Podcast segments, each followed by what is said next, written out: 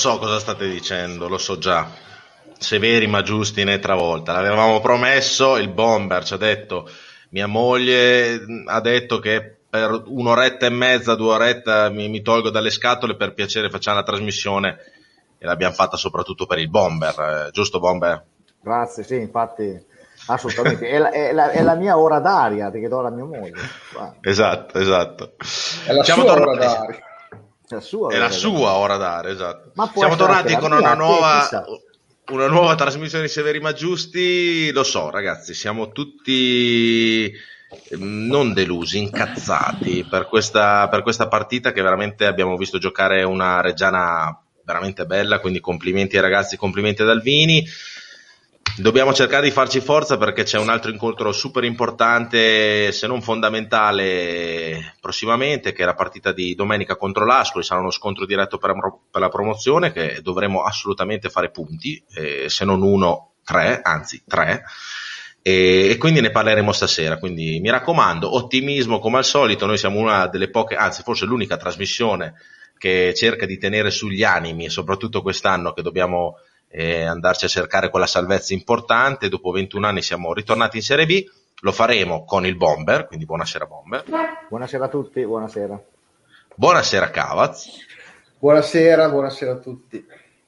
Il tuo, il tuo sguardo dice tutto. Avevo, avevo, voglia di parlare di Reggiana stasera come di prendere degli schiaffoni all'orbo. immagino, immagino, immagino. Però va bene, no, dai. No, non ci sarà Olmi, non ci sarà Olmi stasera perché eh, ha la pizza con eh, eh, la, lo aveva, lo aveva detto, eh? lo aveva detto, eh, ragazzi, ah. giovedì sera serata pizza, quindi non ci sono, eh, effettivamente è là che si mangia la pizza, ragazzi. E, dopo, noi... ieri, e dopo, ieri, sera fa mangio fa bene. Che, me- che, meglio. Quindi salutiamo il buon Olmi che stasera non ci sarà, ma c'è un altro eh, ospite importante, nonché mio amico, che è Daniele Folloni. Buonasera. Ciao a tutti, non so se si è migliorata e... la faccenda, ma insomma... è, ringio- è ringiovanito sicuramente. Eh, sì, sì, sì, sì. Adesso, adesso, adesso, adesso il, il, vecchio, il, vecchio, sono solo io in sostanza. Es- esatto, è rimasto esatto. adesso è questione di tempo, poi insomma ringiovaniamo. Vecchio, decrepito, eh, ce l'hai tutti. Non esagerare poi adesso, decrepito. Però saggio, però saggio. Eh, grazie, dico, esatto. No, non incominciare così che eh, il bomber dopo si carica, fa dei discorsi lunghi da un quarto d'ora, ma dopo vedrai, dopo, dopo, vedrai Dani. Comunque, chi è Daniele Folloni? È il ragazzo che con suo fratello Mike da due anni mi dà una mano in cabina di regia per quanto riguarda le musiche, quindi se fino a poco tempo fa, un po' di tempo fa, eh, col, senza questo Covid, avete sentito delle, delle, belle musiche cariche, eccetera, c'è la mano del buon, del buon Dani che schiaccia play e va a cercare delle playlist belle per emozionare un po' tutto lo stadio. Quindi grazie Dani per essere qua con noi.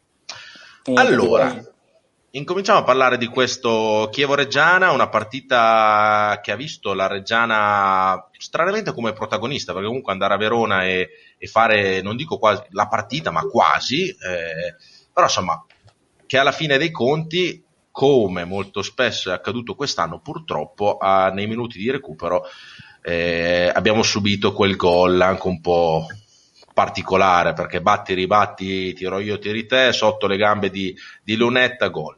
Bomber, partiamo da te, dai. Che dire, è una partita che a mio parere è stata la migliore prestazione stagionale della Reggiana, in assoluto. Ha giocato con ritmi alti, ha giocato bene, ha aggredito l'avversario, l'ha studiata bene Alvini perché loro hanno Mogos e Renzetti che di solito arano la fascia e ieri hanno fatto molto fatica, ma molta fatica.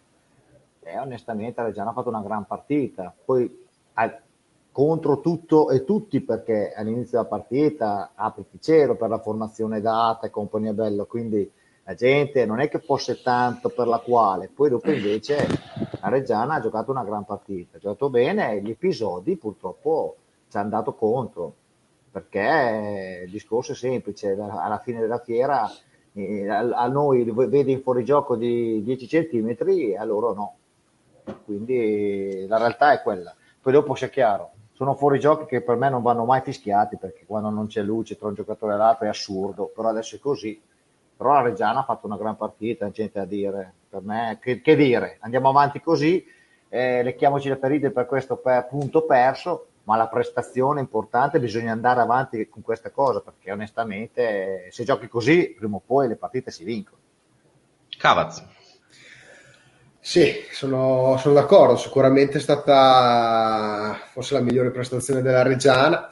E entrata in campo quando abbiamo letto la formazione, insomma, anche noi ci siamo consultati. Direi che, secondo me, in pochi hanno capito effettivamente come avrebbe giocato la Reggiana. Si pensava a un ritorno della difesa 3, anche se la cosa mi aveva un attimino lasciato perplesso perché sembrava so, un lunetto esterno, cose che sinceramente speravo di non vedere, di non vedere più perché insomma, non so, era, era strana gli, uomini scelti. E come è cominciata la partita si è capito che in realtà insomma, era un modulo completamente nuovo che però è stato veramente una scelta, devo dire, azzeccata perché eh, gli uomini che ha a disposizione adesso Alvini gli permettono di, di poter variare varie, varie, situazioni e la situazione di ieri sera è stata messa in campo in maniera, in maniera perfetta, devo dire. Nel primo tempo loro, il Chievo ci ha capito veramente poco, forse un po' non sospettava che la Reggiana si desse in campo in quel modo. Eh, forse perché noi veramente abbiamo giocato con un'intensità che li ha lasciati spiazzati e lasciare spiazzati così una squadra come il Chievo che è seconda in classifica non per caso perché avete visto quando ha fatto i cambi, anche lì eh, sono, sono, scesi Ciciretti e Renzetti, sono, è uscito e sono entrati Di Gaudio e Giaccherini, insomma non è una squadra seconda in classifica per caso. Poi Garetano e Margiotta. Poi Garetano e Margiotta, insomma una squadra a assoluto livello. E noi siamo stati bravi, stati bravi. Dopodiché è chiaro che purtroppo hai preso il gol un po' come l'andata. Insomma, la partita di, di Chievo del, del, ritorno è stata un po' come quella dell'andata. Eh. Un gol eh, dubbi, errori arbitrali, il gol subito in maniera rocambolesca, un po' come l'andata, perché anche l'andata rimpalli su rimpalli gol e quello fa rabbia, fa rabbia perché non, non puoi imputare nulla. Cioè, io purtroppo io capisco la rabbia di tanti, insomma, finita la partita, però insomma, mettere anche in dubbio addirittura Aldini perché ha, ha, scelto di far entrare alcuni giocatori piuttosto che altri, sinceramente non, non la capisco. Cioè, ha, ha fatto giocare eh, una formazione che in pochi si aspettavano e ha tirato fuori, secondo me, dal cilindro veramente un capolavoro. Ecco. Poi, giustamente come mi ha risposto un ragazzo, dai, col capolavoro hai fatto zero punti, poi non gli posso dire niente, però sì, sono convinto che questa sia la strada giusta. Io penso che la Reggiana sia sulla strada giusta e chiaramente domenica hai una partita che non devi sbagliare, su quello siamo d'accordo. Dani, un po' la tua impressione sulla partita. Sottoscrivo tutto quello che hanno detto, insomma, penso che a livello tattico, tatticamente, sia stata forse la più bella partita che ha fatto la Reggiana nell'anno. E, contando anche che di fronte avevi una squadra molto molto forte, come dicevano loro, penso che a livello di organico il Chievo, se non sia tra le prime due del campionato, lo metto anche davanti all'Empoli come organico, quindi eh, hai coperto il campo in una maniera ottima, ampiezza. Ehm, l'allenatore è stato molto bravo secondo me ieri perché ha fatto molto turnover ma ha, ha, usato tutti i giocatori nel loro ruolo naturale. Infatti anche con la difesa 3 ieri ha giocato benissimo anche Martinelli che quando lo fa giocare comunque fa sempre la sua figura. E ha giocato per quanto possibile bene Specie, che ha fatto rifiatare un po' gli altri e ha, ha fatto quello che gli ha chiesto, fare un po' di, di, di, di, di calcio anni 70 in mezzo, in mezzo, al campo. Lunetta ha giocato molto bene, penso che sia stato insieme alla Ribi uno dei due migliori in campo perché ha coperto benissimo la fascia e sicuramente giocando in quella maniera qua e con quell'intensità qui sicuramente sei più presente nell'area offensiva e quindi di conseguenza rischi anche molte volte di, di, di far gol a differenza magari di altre partite dell'andata dove i, i, risultati che non venivano anche dettati dal fatto che creavi poco davanti, secondo me, mentre ieri obiettivamente nei 90 minuti c'è poco da dire, è stata una partita decisa dagli episodi, punto, basta. Mm, Chievo non ha meritato di vincere, però è girata così, non puoi, non puoi recriminare niente, insomma, credo. Allora, solo dire... Vai, vai. Ah no, solo, finire, volevo solo dire che Chievo ieri ah, l'abbiamo limitato noi, perché il sì, Chievo sì. è una gran squadra, io l'ho visto giocare due o tre volte, è una squadra che macina gli avversari, eh. è Sono impressionante, sì, gioca con una, una, tecnica eccezionale, una, come avete detto voi, una, una, rosa importante e la classifica è meritatissima. e quindi abbiamo stati noi proprio bravi. Poi abbiamo giocato con un modo, come dice Cavaz, proprio 4-2-3-1, secondo me, come domenica scorsa all'inizio, che però gli interlocutori erano diversi e con un'intensità tale che a livello difensivo diventava 4-5-1 alla fine ancora. Però allora abbiamo giocato veramente, ha pensato veramente bene, perché dice abbiamo giocato bene, però abbiamo fatto zero punti, allora mi ricollego a Cosenza. Abbiamo giocato male, abbiamo fatto tre punti, però non si può giocare così perché dopo non si gioca. Allora mi metto d'accordo cioè, eh, per me è più facile giocare così, andando avanti, fare dei punti.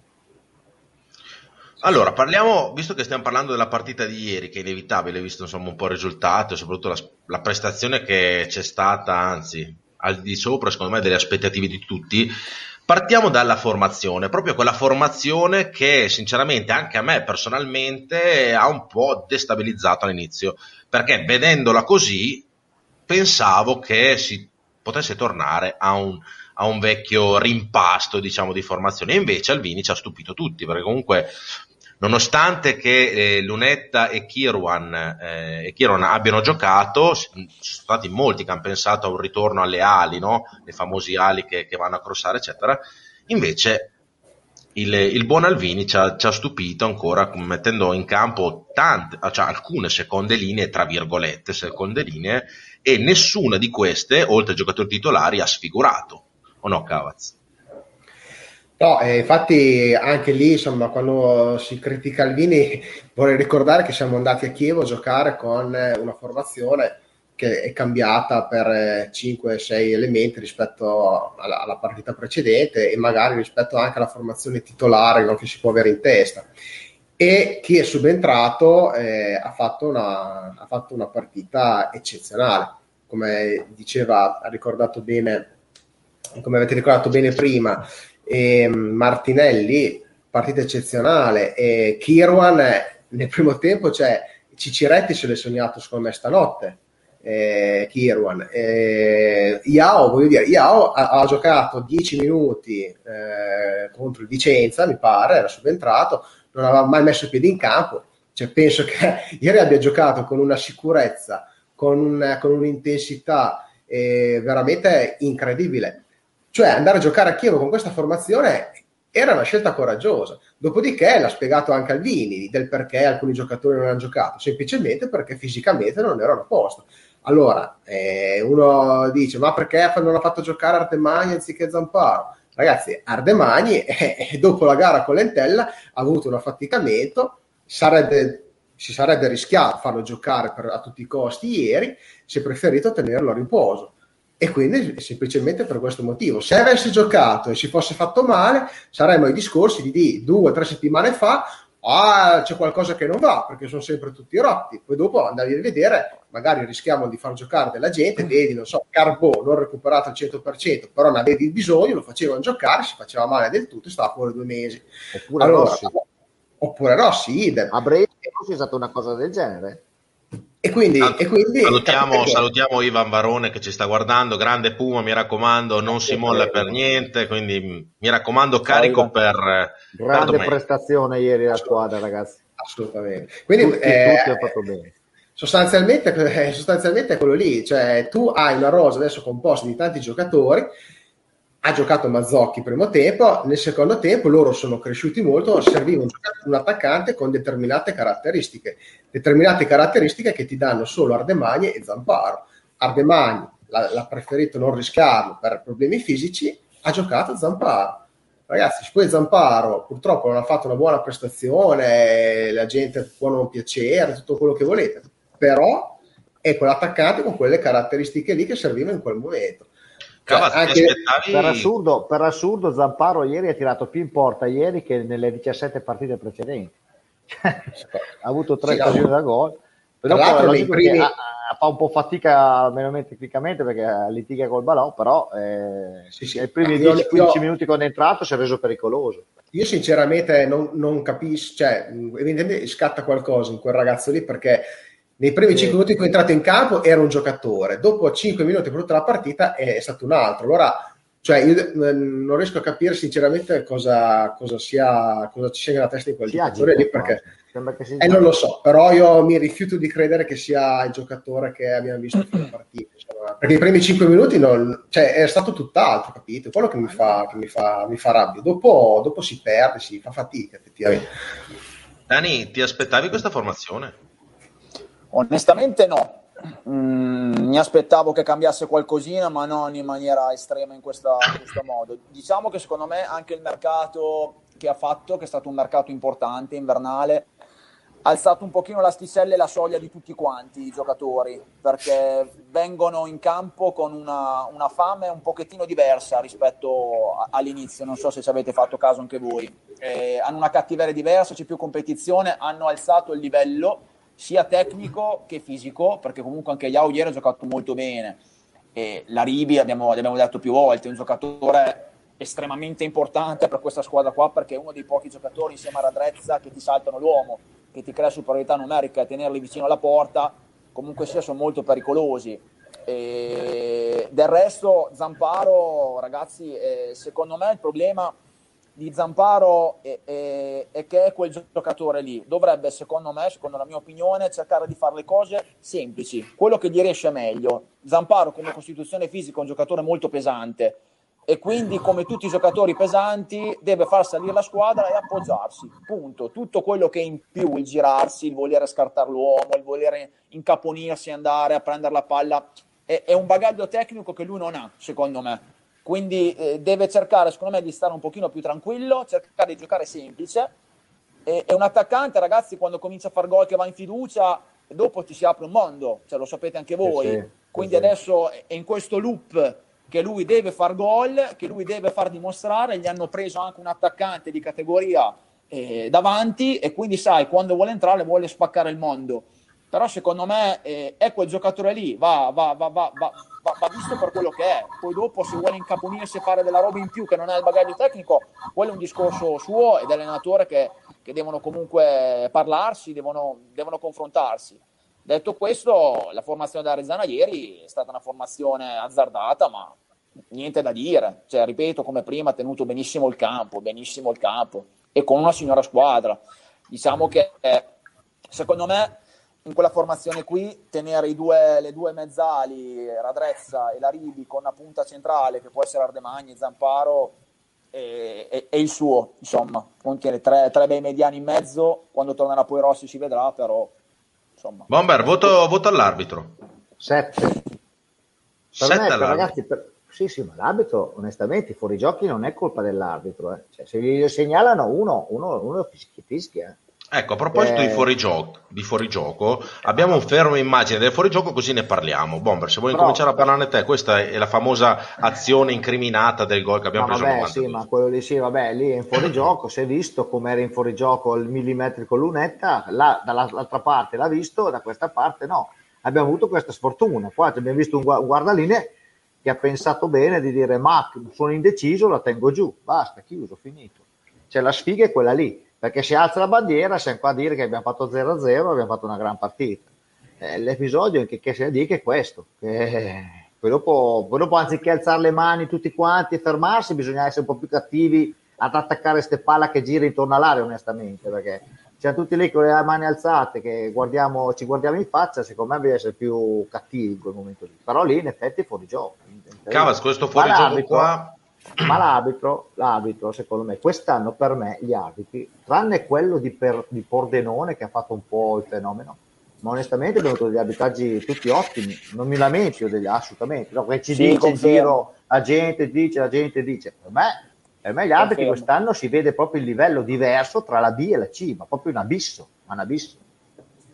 Cavaz, questo fuorigioco come, come lo valuti tu? Cioè, ci ah, può stare non, basta, non, non, segnarlo. No, adesso col fermo immagine siamo tutti bravi, però abbiamo no. visto ieri un rimpallo su rimpallo, insomma, era anche Vabbè. abbastanza allora, difficile. Chiaro che non è un fuorigioco facile da fischiare, anche perché noi vediamo un fermo immagine con una gamba che è un metro ovviamente di fuorigioco. Nell'arco del movimento ovviamente non è, non è semplicissimo e quindi, cioè, ovvio che era fuori gioco, se ci fosse stata il VAR adesso avremmo fatto 0-0. Questo è, è, è, è lei, è oggettivo, è innegabile. Tra l'altro doveva esserci nel girone di ritorno. Esatto, esatto. Qualcuno, disse, qualcuno, disse, che il giorno di ritorno sicuramente c'era la VAR, infatti ovviamente.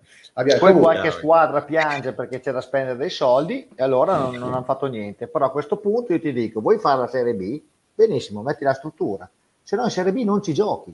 Chiuso perché in Serie B non puoi non avere la struttura che ha la Serie A, perché comunque se sei in B e te hai la fortuna di andare su, devi metterla la struttura. Quindi sì, cominci già a metterti a posto e finita lì. No, anche, perché la, squadre... anche la golden line, anche il golden line, almeno quella. Cioè, boh. Ci sono squadre Serie B comunque che, sono, che, si attrezzano per andare in Serie A, quindi deve esserci una esatto. struttura esatto deve esserci una struttura assolutamente uguale. E quindi, però, il fuorigioco in sé era difficile sul momento, quello, quello senza dubbio. Ma guardate, ieri sera c'è il gol purtroppo non puoi, cioè, non puoi dire niente lì, non t'è girata e basta. Però ecco, è vero, un discorso, ma non solo per il gol, che diceva il bomber, un po' più di cattiveria, se quando girano quei palloni lì in area, a volte, a volte anche sul gol dell'Entella, per esempio, che abbiamo subito do, domenica, è stessa cosa, cioè eh, quando arrivano i palloni siamo a volte un pochino molli in area, eh, al limite dell'area andare, andare a contrastare fa, riescono a far girare troppo palla a volte gli avversari. Questa è una cosa che dobbiamo migliorare. No, un'altra cosa, hanno tirato, hanno tirato tre volte in porta. Eh? Un'altra, un'altra cosa che è, molti hanno fatto notare che è vero, i punti persi all'ultimo minuto sono tanti. Allora, sicuramente, non, cioè, forse non può più essere solo un caso, perché ieri, vabbè, hai preso gol per sfortuna. Però se ci fai caso, tutte le partite perse o comunque pareggiate a fine partita oltre il novantesimo iniziano ad essere tante, allora 5. Eh. Quindi, 5, pu- 5 punti, 5 punti. Come ha detto anche Salerno, forse un ragionamento su questo sicuramente dovranno farlo. Sono Secondo me che... sono, quegli, sono quegli errorini dovuti dalla inesperienza, a volte anche un po' poca cattiveria come dici tu, ma tutto proprio quelle piccole sfumature che purtroppo questa categoria la ah, non perdonano. Non perdonano.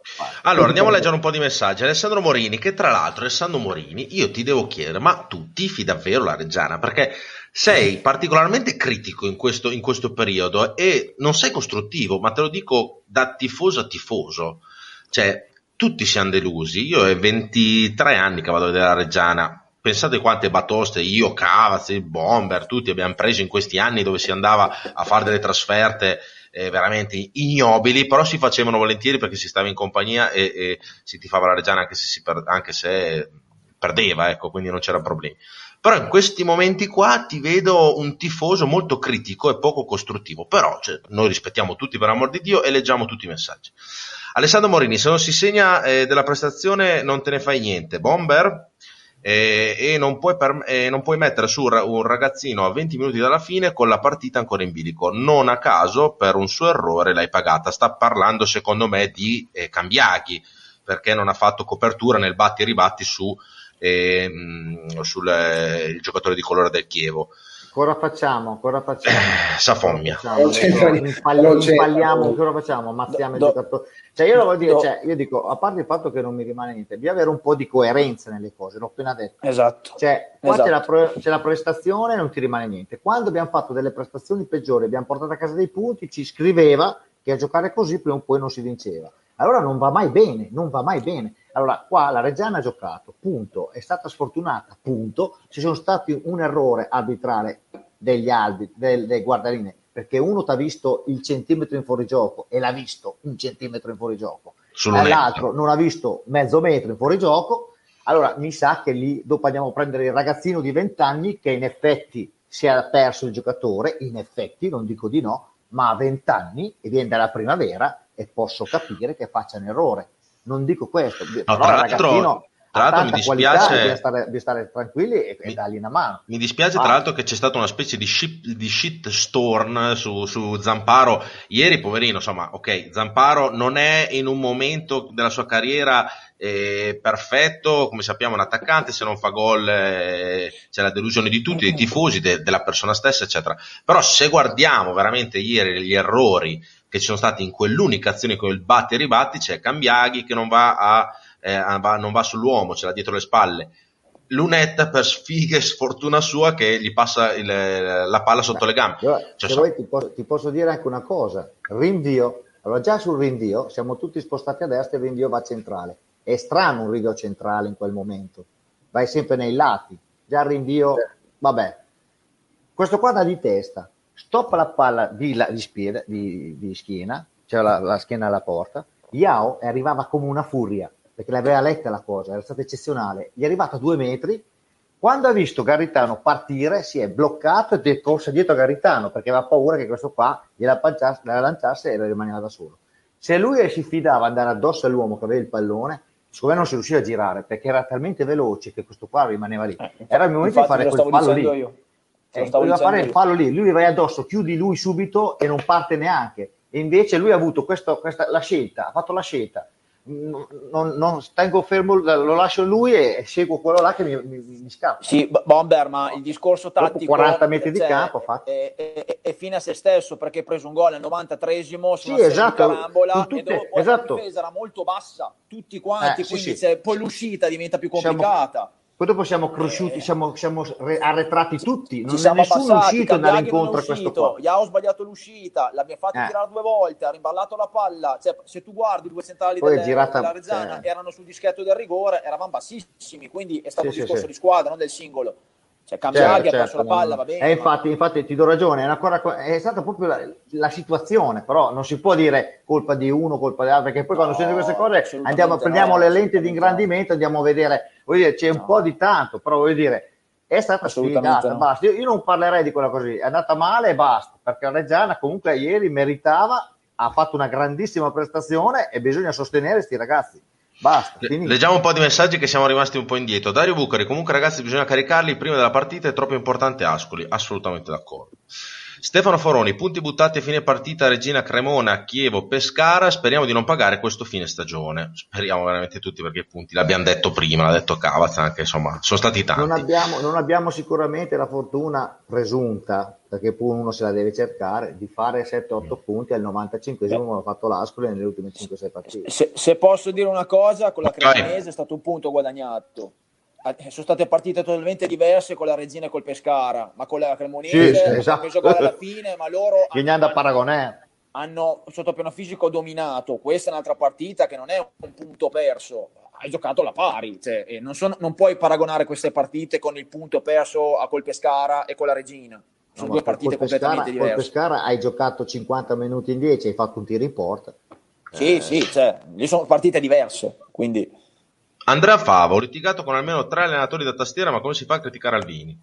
Questo e purtroppo lo sapete. Che... No, ma Alvini, Alvini si può anche criticare, cioè quello non è, non è, quello il problema, però ci sono delle critiche che a volte fanno veramente... Insomma, hanno liberato i manicomi, Ragazzi, hanno liberato i manicomi, qua tutti ah, scrivono. Lascia il tempo che trovano. Massimo Poesi, che salutiamo, il nostro caro cugino di, da Bagolandia. No, non c'è Olmi, stasera lo saluto io. Bonsoir, Povesi. Bonsoir, Povesi. Ecco. Lo salutiamo noi. La Reggia Audace avrebbe portato a casa il risultato, credetemi nel nome, altrimenti non si può. No, no, su questo tutti torti. Qua sottoscriviamo. Eh. Cioè, io odio, dubbio mi sta venendo anche a me. Odio il nome Reggia Audace, sempre odiato da quando gliel'hanno messo, però devo dire che sto incominciando a pensarci allora, anch'io. Reggio Audace in un anno e mezzo l'ha fatto promozione, che, che, che, che va nessuna. Eh no. Beh, sì, do promotion, però coi soldi te du. No, Mia... do promotion, ti stesso, do promotion. Eh. Dalla ditta che te in B, punto, finito. Cioè, la verità è quella. Vinciamo con l'Asco Levanti Regia, Federico Montagnolo, che salutiamo. Eh. E Lorella, Bigi, Lorella Bigi, Forza Regia, mister e ragazzi, non si molla. Noi con voi cambierà bene. Sta sfiga, ci mollerà. Porco. E poi non sappiamo cosa c'è dopo. Forse c'era, c'era, Porco Bomber, credo. Sì, no, ma no, eh, no, secondo me qualcos'altro. Non è, va bene.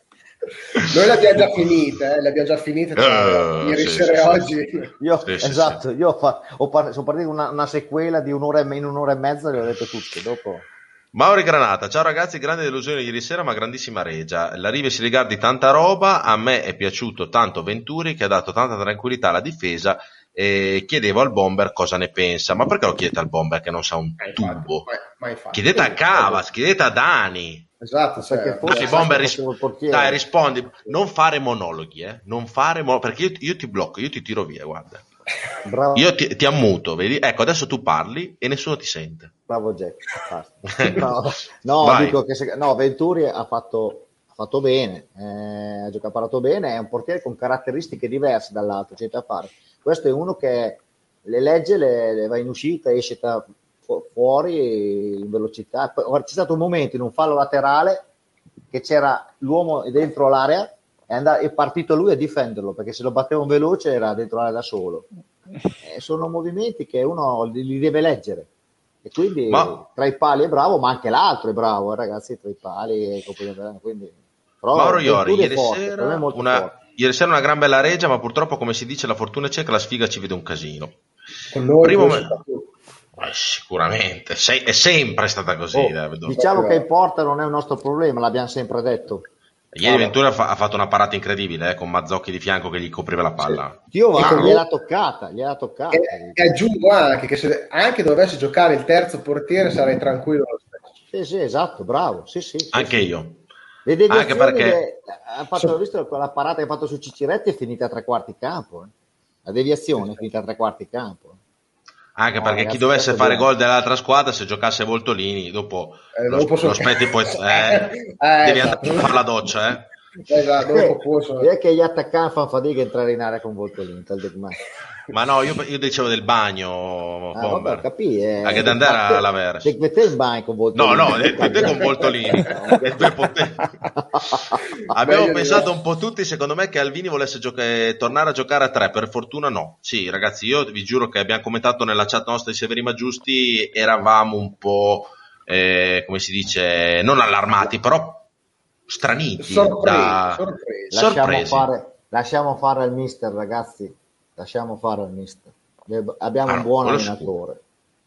E poi ieri, come hai detto Cavas prima, quelli che non hanno giocato è perché per affaticamento non avevano recuperato, non vai più a rischiare un giocatore per far fare una partita che magari lo perdi per un mese e dopo sei spacciato davvero. Allora il discorso è questo, e quei quattro che non hanno giocato, Aieti, Del Pinto, Ardemagni, Rossi, è perché non potevano giocare, rischiavano qualcosa, non diciamo, più. Bo- Bomber, io non, cioè, mh, sicuramente la tua è sacrosanta verità, però io penso che Alvini voleva fargli ricaricare le, le batterie per una sfida importante contro l'Aspi. No, detto, no, no, no, no, no, io no, non ci credo. No, perché, uno, male... perché se non fosse così, mezz'ora Ardemagni la fa. Sì, non sì. è che lo ammazzi a far fare mezz'ora, esatto. no, eh... però quella mezz'ora poteva rimetterci. Non era in diffida Ardemagno, era del no, Pinto? No, no, Chi era in diffida? Nessuna no, diffida. Era Mazzocchi. Muratore? Era Mazzocchi in diffida. Rozzi non era Muratore, Mazzocchi e... E un altro? Ah, e Aieti. Aieti. Aieti. Sì. Aieti. Sì. Però, ragazzi, ve lo, te lo garantisco così: quando ci saranno le tre partite, abituatevi a, fa- a vedere qualcosa di diverso. O se stanno tutti bene, un conto, se no, fidatevi che è così. Beh, ma hanno fatto un buon mercato di livello anche per questo, eh? Esatto, cioè, hanno dimostrato cioè... abbiamo una rosa più ampia, quindi non è che bisogna fare quegli 11 lì, eh, bisogna sempre andare avanti fin quando è morto. Assolutamente. Cioè, eh, se no non ti comprare 26 giocatori. Anche perché ci, siamo, ci siamo lamentati due mesi per quel motivo eh, dopo... Esatto. esatto, esatto. Una squadra è una squadra quando, è, quando gioca in da buon tutto, perché se no che squadra è? Bomber Tese. Ecco, Max Gano, vorrei però ad un certo punto si badasse al sodo. Oh, questo è un messaggio che dice sodo. Sodo, ovo, ovo, sodo. Ecco. Tipo, gli ultimi minuti, invece di continuare a giocare a viso aperto, addormentare, ehm, addormentare la partita ed accontentarsi del punto. Okay. Io non penso che la Reggiana si sia accontentata, cioè si stava accontentando del punto, l'ha dimostrato no, tutta lui dice che vuole eh, proprio appunto. bloccare la partita. Lui vuole dire, ma adesso ah. ci fermiamo. Poi cosa succede? Ci fermiamo, ok, giochiamo qua. Allora abbassiamo i ritmi, fermiamo, andiamo pianino, ci addormentiamo, gol, eh, cazzo, ma se smetti di giocare non puoi, devi, devi crederci fino alla fine. Ragazzi, nel senno di poi, stiamo dicendo dei lavori, da, cioè così ci attacchiamo a tutto perché siamo rimasti inculati senza vaselina, la realtà è quella lì. Però, Beh, e vi dirò di più. Il Bomber ieri proprio... ci ha mandato un messaggio in, in, chat di Severi Maggiusti che a lui tutto sommato gli piaceva anche senza vaselina, cioè nel senso... Esatto ma vai a darvi all'organo per favore. Io, io, ti sto dicendo che secondo me, e adesso ci attacchiamo tutto, ma onestamente non ha senso quello che diciamo. La Reggiana ha fatto una partita per 92 minuti perfetta, Poi ma la Reggiana non si è passata, ma, ma, ma, ma, bisogna anche capire che è di fronte. C'è Chievo che ha anche accelerato sì, gli ultimi 10 minuti, quindi è, è, una conseguenza, cioè devi guardare anche con chi giochi contro, non stai giocando con, con l'Entigione con tutto il rispetto. Eh, esatto. cioè, questi qua erano secondi in classifica, vogliono far gol, è chiaro che hanno alzato il baricentro l'ultimo quarto d'ora per provare a vincerla, è una conseguenza. Eh, se, se sai Iniesta, Xavi in mezzo al campo, la palla la fai girare. Eh, ah, esatto, è il problema. Allora, a Spares. Eh, eh. Poi, tra l'altro, non mi, sembra, non mi è sembrata, scusa, una, una Reggiana sbilanciati in avanti gli ultimi minuti. Mi è sembrata no, una, no, una, no. mi è sembrata una partita giusta, cioè una squadra equilibrata. Noi esatto, stava, eravamo stava, equilibrati. Noi eravamo stava equilibrati. facendo, secondo me, le cose giuste. E, e, ragazzi, il gol preso, ognuno per giustificarlo possiamo trovare fuori di tutto. Sì, Bisogna ammettere che ieri, che ieri, come dice il bomber, l'abbiamo preso in quel posto senza vaselina. E, e, non ce l'è. Le ha da Sì. Io, io, la mia l'ho data al bomber, eh, quindi bomber l'ha presa due volte senza vasellina, perché comunque ci spiegava in chat che comunque, non gli dà fastidio. Io domenica vado allo stadio e dal novantesimo in poi fischio. No, fischio. quando hanno la, quando ma, hanno ma la palla che qua, ma come ti permette quando hanno la palla loro io fischio, io fischio sempre, io fischio sempre. No, ma a Cavaz hai visto che cioè, adesso il Bomber prende ah, confidenza, fa le gag. Sì, sì. Si prende anche queste libertà. Lo sai che Bomber, ah, tu sei un personaggio che... L'ho visto, l'ho visto prima mi è venuto in mente così. Tac. Bomber, lo sai che sei un personaggio che ti ho inventato io e se voglio ti distruggo, eh? ti voglio bene, Bomber. Dai, andiamo avanti con i messaggi. Stanotte non ho dormito. Furto con scasso e direzione arbitrale con due pesi e due misure. No, no, no. no, no l'arbitro, l'arbitro, è stato bravo. Hanno sì. sbagliato i due fuorigiochi che sono millimetrici. Abbiamo la sfiga, siamo sempre per di lì, che noi ce l'hanno visto, e loro no. Basta, chiuso. Eh, speriamo che succeda il contrario prima o poi, però poi, quando succede il contrario, eh, che scandalo, abbiamo rubato la partita, non facciamo poi quello. a rubare la partita non ti salvi perché non può sempre eh. andare così. Domenica abbiamo battuto l'entella, siamo andati a vedere l'entrata di Del Pinto, ma stiamo scherzando adesso. Eh. Che la Gnampi ci punisce, poi è d'accordo, però porco cane, ci automastriamo da soli. Pollo qua, non so, c'è un casino sotto, non so chi è. Ok, adesso è andato via. E Mattia Nironi ti dice: Follo, ricorda al pubblico che domani il pollo è in offerta. Ricorda che il sì, pollo le... è in offerta. È un Nessi. Ah, qua ci sono molti complimenti al Cavaz.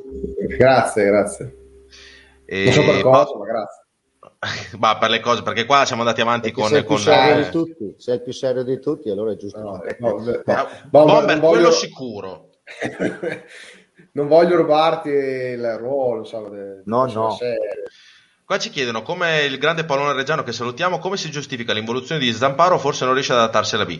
Ragazzi, Zamparo non è mai cresciuto per poi decrescere piano piano, cioè nel, sempre, nel senso ha sempre fatto fatica dall'inizio ad adattarsi un po' a questa categoria, ma non è no, un, una critica che facciamo. si è alzato a livello. Eh, esatto, esatto. Punto. esatto. Cioè, ha alzato Però... il livello, ma di gran lungo il livello, perché due anni fa sto ragazzo faceva la D poi ha fatto la C un anno e, la, e si è trovato in B come la Reggiana. Oh, ragazzi, il livello è molto più alto in Serie B.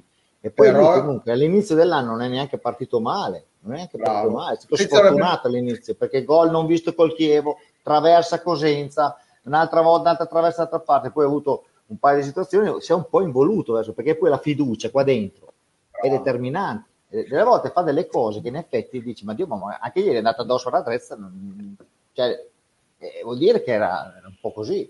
Però c'è niente da dire, è con noi, eh, bisogna sostenerlo perché io spero che faccia gol. Io spero che faccia come Rabini il gol Bomber, Il Cavaz è già il quarto però, lo fai parlare o però, no, no, eh, però nel senso di, che sono d'accordo, no, sono d'accordo perché secondo me eh, non ha tutti i torti il messaggio, c'è stata un'involuzione non solo rispetto all'anno scorso, che chiaramente era un'altra categoria, non c'entra nulla, ma anche da inizio campionato, perché inizio campionato non era così preparato, cioè ha sempre fatto fatica sul discorso gol, però quello che diceva prima Daniele, cioè quello che dovrebbe fare Zamparo a inizio campionato, quando giocava, lo, lo faceva, cioè recuperava palloni, teneva la palla, prendeva più falli, cioè lei, andate a vedere le prime partite, Zamparo quel lavoro lì lo faceva, che infatti dicevano tutti, beh, ok, non fa gol, però fa quello che gli chiede il mister e, e, e lo stava facendo abbastanza bene. Dopodiché, vuoi un po' perché è, ha, sempre, ha quasi sempre giocato e quindi aveva un po' cioè, tutto il peso dell'attacco anche addosso a lui. Il gol non arrivava e tutto quanto, secondo me psicologicamente questa cosa qua lo ha un po' condizionato e, e adesso è, è oggettivamente in una fase molto molto complicata, ma io mi rifiuto e sono convinto, mi rifiuto di credere che questo sia il vero Zamparo per me questo non è il vero Zamparo. Ieri non quando è, è entrato nei primi dieci minuti è entrato pimpante, è andato tre volte alla conclusione. Esatto. E questo lo, no, lo so, questo... ripeto, basta, siccome basta. A, a me ieri però, quando è entrato ho detto, oh là, è tornato. Però ragazzi, diciamo la verità, ha detto anche Dani, giustamente il livello si è alzato, ricordiamoci che siamo partiti bene come squadra all'inizio perché abbiamo fatto tanti punti nelle prime partite, però quando incominci a incontrare delle squadre fisiche, io mi ricordo quando è venuta qua, ma tutte le squadre, la Cremonese, la regina, ma ragazzi, ma ci sono delle stanghe da 1,90 allora, io, che corrono. Io, esatto, io e Gabri no, che siamo stanche... stadio sempre, ragazzi, c'è eh, ogni inizio partita che si mettono in fila prima della partita, li dicevo Granatieri. Cioè, ragazzi, noi siamo giovanissimi, eh. Sì, cioè, sì. non c'è stata una no, squadra che fisicamente loro... era allora, eh, qua... allora cambia, oh, qua... cambia un Daniele, pochettino il livello. Daniele, quando verrà a Reggio il Pordenone te ne accorgerai. Una squadra di granatieri, eh. 1,90 sì, sì, sotto sì. quanto. Io questa grande differenza, sapete dove l'ho trovata? Nell'amichevole che facemmo l'anno scorso con il Genoa al Mirabello, che vedevo arrivare i nostri eh. giocatori, ragazzi come noi, cioè insomma come noi, eh, magri, eccetera, non, non altissimi. Sono e arrivati i giocatori del Genoa, vi giuro che il più piccolo sarà stato 1,85. Beh, ma il più, oh, il più, piccolo. Eh. Oh. Gabri, nei settori giovanili quelli anche importanti, tipo l'Atalanta, cioè se temia, se temia innalzarsi ad un certo tipo, cioè, Ma guarda, il, il fisico vuol dire paradossalmente, tanto, eh. o sei un fenomeno o sei un fenomeno se no. Paradossalmente per due profili, ti faccio un esempio che non ho mai giocato in Serie B, Zamparo e Radrezza, ok? È più facile per un ragazzo col baricentro basso e più tecnico emergere certo. rispetto a un, giocatore che fa del gioco alla grande in quella categoria qua. Cioè, vi, fa, vi faccio un esempio stupido.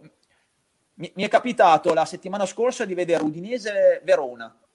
Ok? Ho, ho guardato mezz'ora e volevo, volevo vedere Lorente perché era, l'aveva appena preso l'Udinese. Cioè, se voi guardate la partita di Lorente, che è sempre stato un giocatore da 10 gol all'anno, non è stato un giocatore, avrà preso 80 palloni di petto, messo giù e appoggiato. Basta e poi andava in aria, cioè ha fatto quello, non, quello, ha, non ha strafatto niente tocco di prima, niente incaponirsi, quello ha preso sette e mezzo in pagella certo, perché da, certo. da, da, Lorente devi pretendere Allung- quello. Allungava la squadra, allungava la squadra. Basta, quello che deve fare Zamparo. Zamparo adesso in un loop che non facendo gol si incaponisce, che vuole dimostrare che vuole fare. Ed è controproducente in questo momento per lui. Lui deve giocare semplice quando gioca. Esatto. E vedrà che gol viene possibile. di conseguenza. E poi, a parte la fisicità, sono anche il passo che hanno in Serie B che è qualcosa di... Ma cambia, eh, alla, alla, grande. Uh. Cava, ci chiedono quando torna l'imperatore. Non eh, sai qualcosa? So. No, io non so niente. Secondo so, me già, già da domenica qualcosina potrebbe arrivare. La prossima è garantita il limone. Bravo Bomber, ti voglio sempre bravo, sul pezzo. A parte che bravo. tu sei un bastardone perché vai a vedere gli allenamenti. Eh. Vabbè, se quando è la kebab va. No, non bestemmiare, Bomber, non bestemmiare. Beh, io sono un bastardone. Sono un bastardone. Sono, sono, scusa, sono un bastardone, ma sono con Albini. L'altro giorno hai fatto la formazione, io sapevo cosa poteva succedere, ma ho fatto finta di niente. Ho fatto una formazione da Infatti, sei un bastardone. Intanto hai, intanto hai bestemmiato, cioè, chiedi scusa. Se la tira anche, capito? Hai tirato la Madonna che hai piegato dietro la, la, la bandiera. Ma veramente? Sì. Ma no, ma no, ma zio Ti Cave, giuro, zio, Cava, zio, zio. Ca- no, no, zio, zio e Maron. Cosa dici? Dopo la vado a rivedere. no, comunque vede, guarda, se la, se la, tira anche che va a vedere gli allenamenti, che sa tutto. Cioè, ormai è diventato no, veramente... Cioè... Sì, io guarda, no, io Cavaz, riesco, fra uno, uno o due trasmissioni lo, lo, depenniamo. Sto cercando un nuovo sì. collega di Severi, ma giusto perché sì, dopo no. diventa, capito, sembra di parlare col sindaco. Esatto, cioè, fra un po' dovremmo chiedere appuntamento per, per, se, per parlare. Se si può venire a sapere qualcosa, bisogna semplicemente andare là a vedere. Quando si lamentano tutti i giornalisti a Reggio, ma non ci dicono niente, eh, vanno là, vedono, vedono tutto. Anche perché, vedono... anche perché quando Alvini parla dice solo delle balle.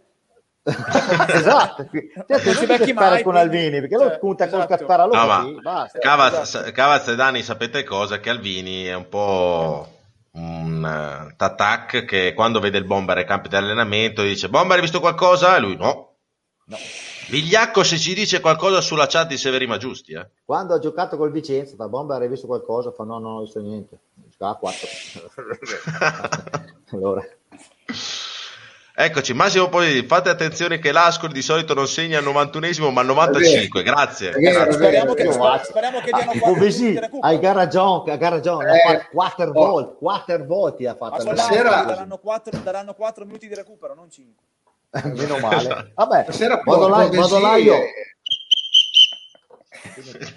No, no, stasera cioè, ma cos'è il bagaglino? Siamo tornati ai tempi del bagaglino. Sì, sì, sì, sì, sì, Il livello è quello. Comunque, sì, comunque sì, stasera, stasera Povesi devo dire che ha detto solo delle grandi verità, quindi dobbiamo riconoscerlo. riconoscerlo. Preciso come un orologio. Detto questo, Parma merda per essere in par condicio. Eh, certo.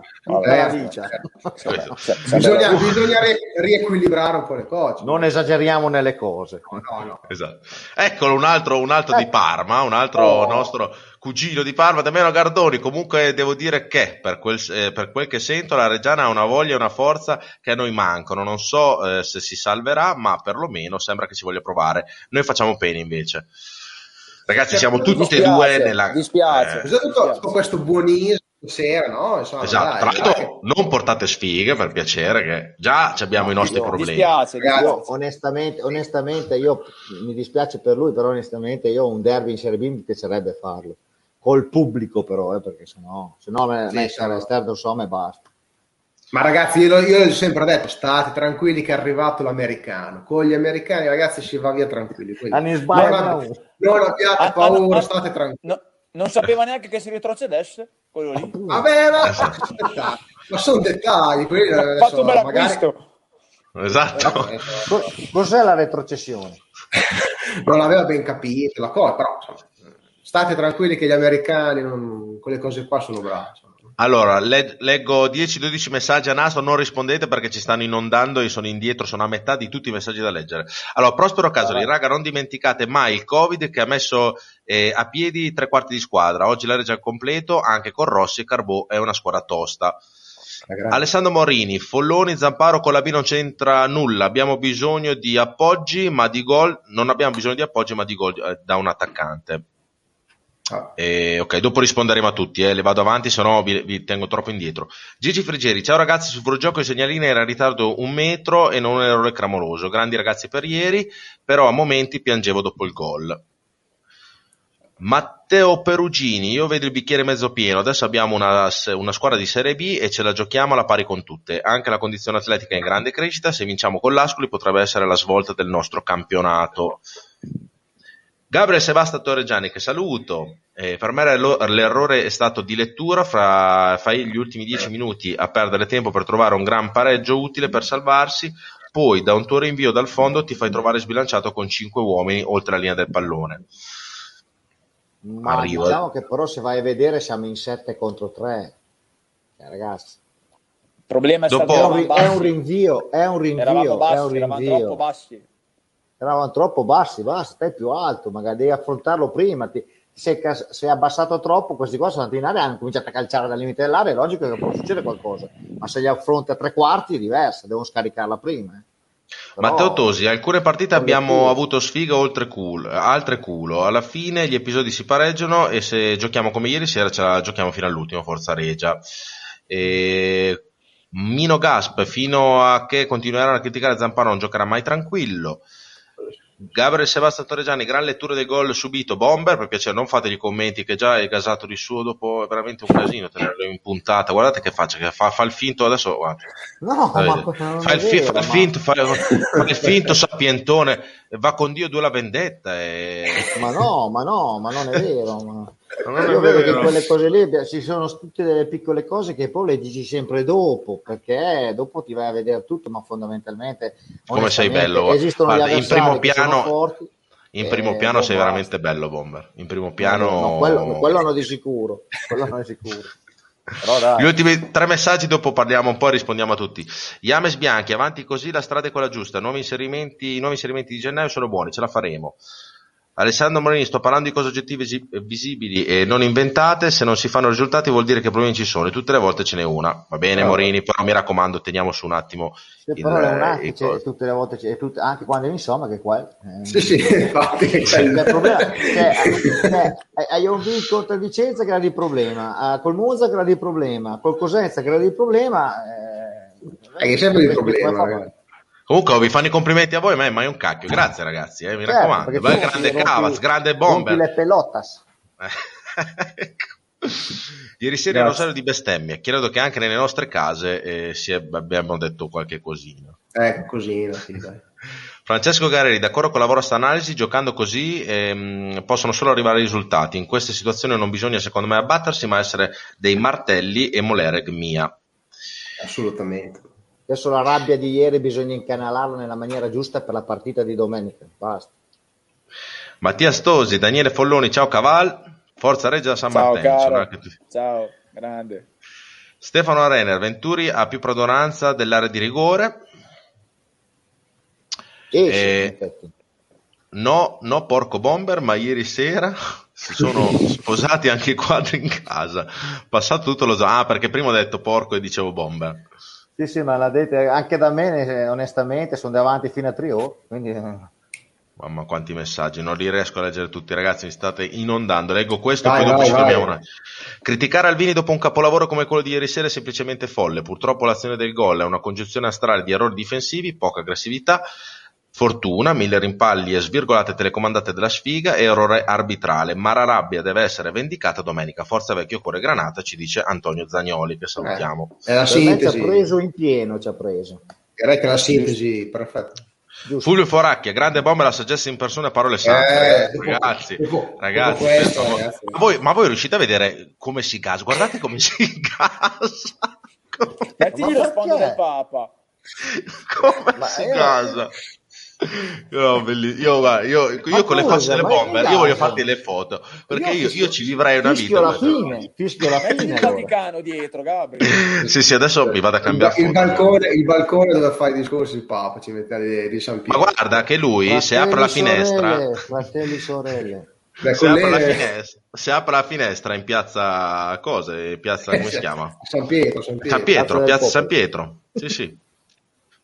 Eh, Ok, Gabriel Papi Ghidoni, ragazzi state tranquilli, l'anno prossimo ci vediamo tutti a Giglio a vedere Reggiana Parma dai Candom. Spero. Però, oh, oh, però, Sperom. Sperom davvero. Muratore sta crescendo partita dopo partita, speriamo continui così.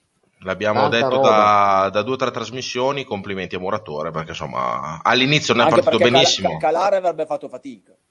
Sì, sì, no, esatto, sì è vero. Dopo, Severo dopo, ma giusto, no, questo sì.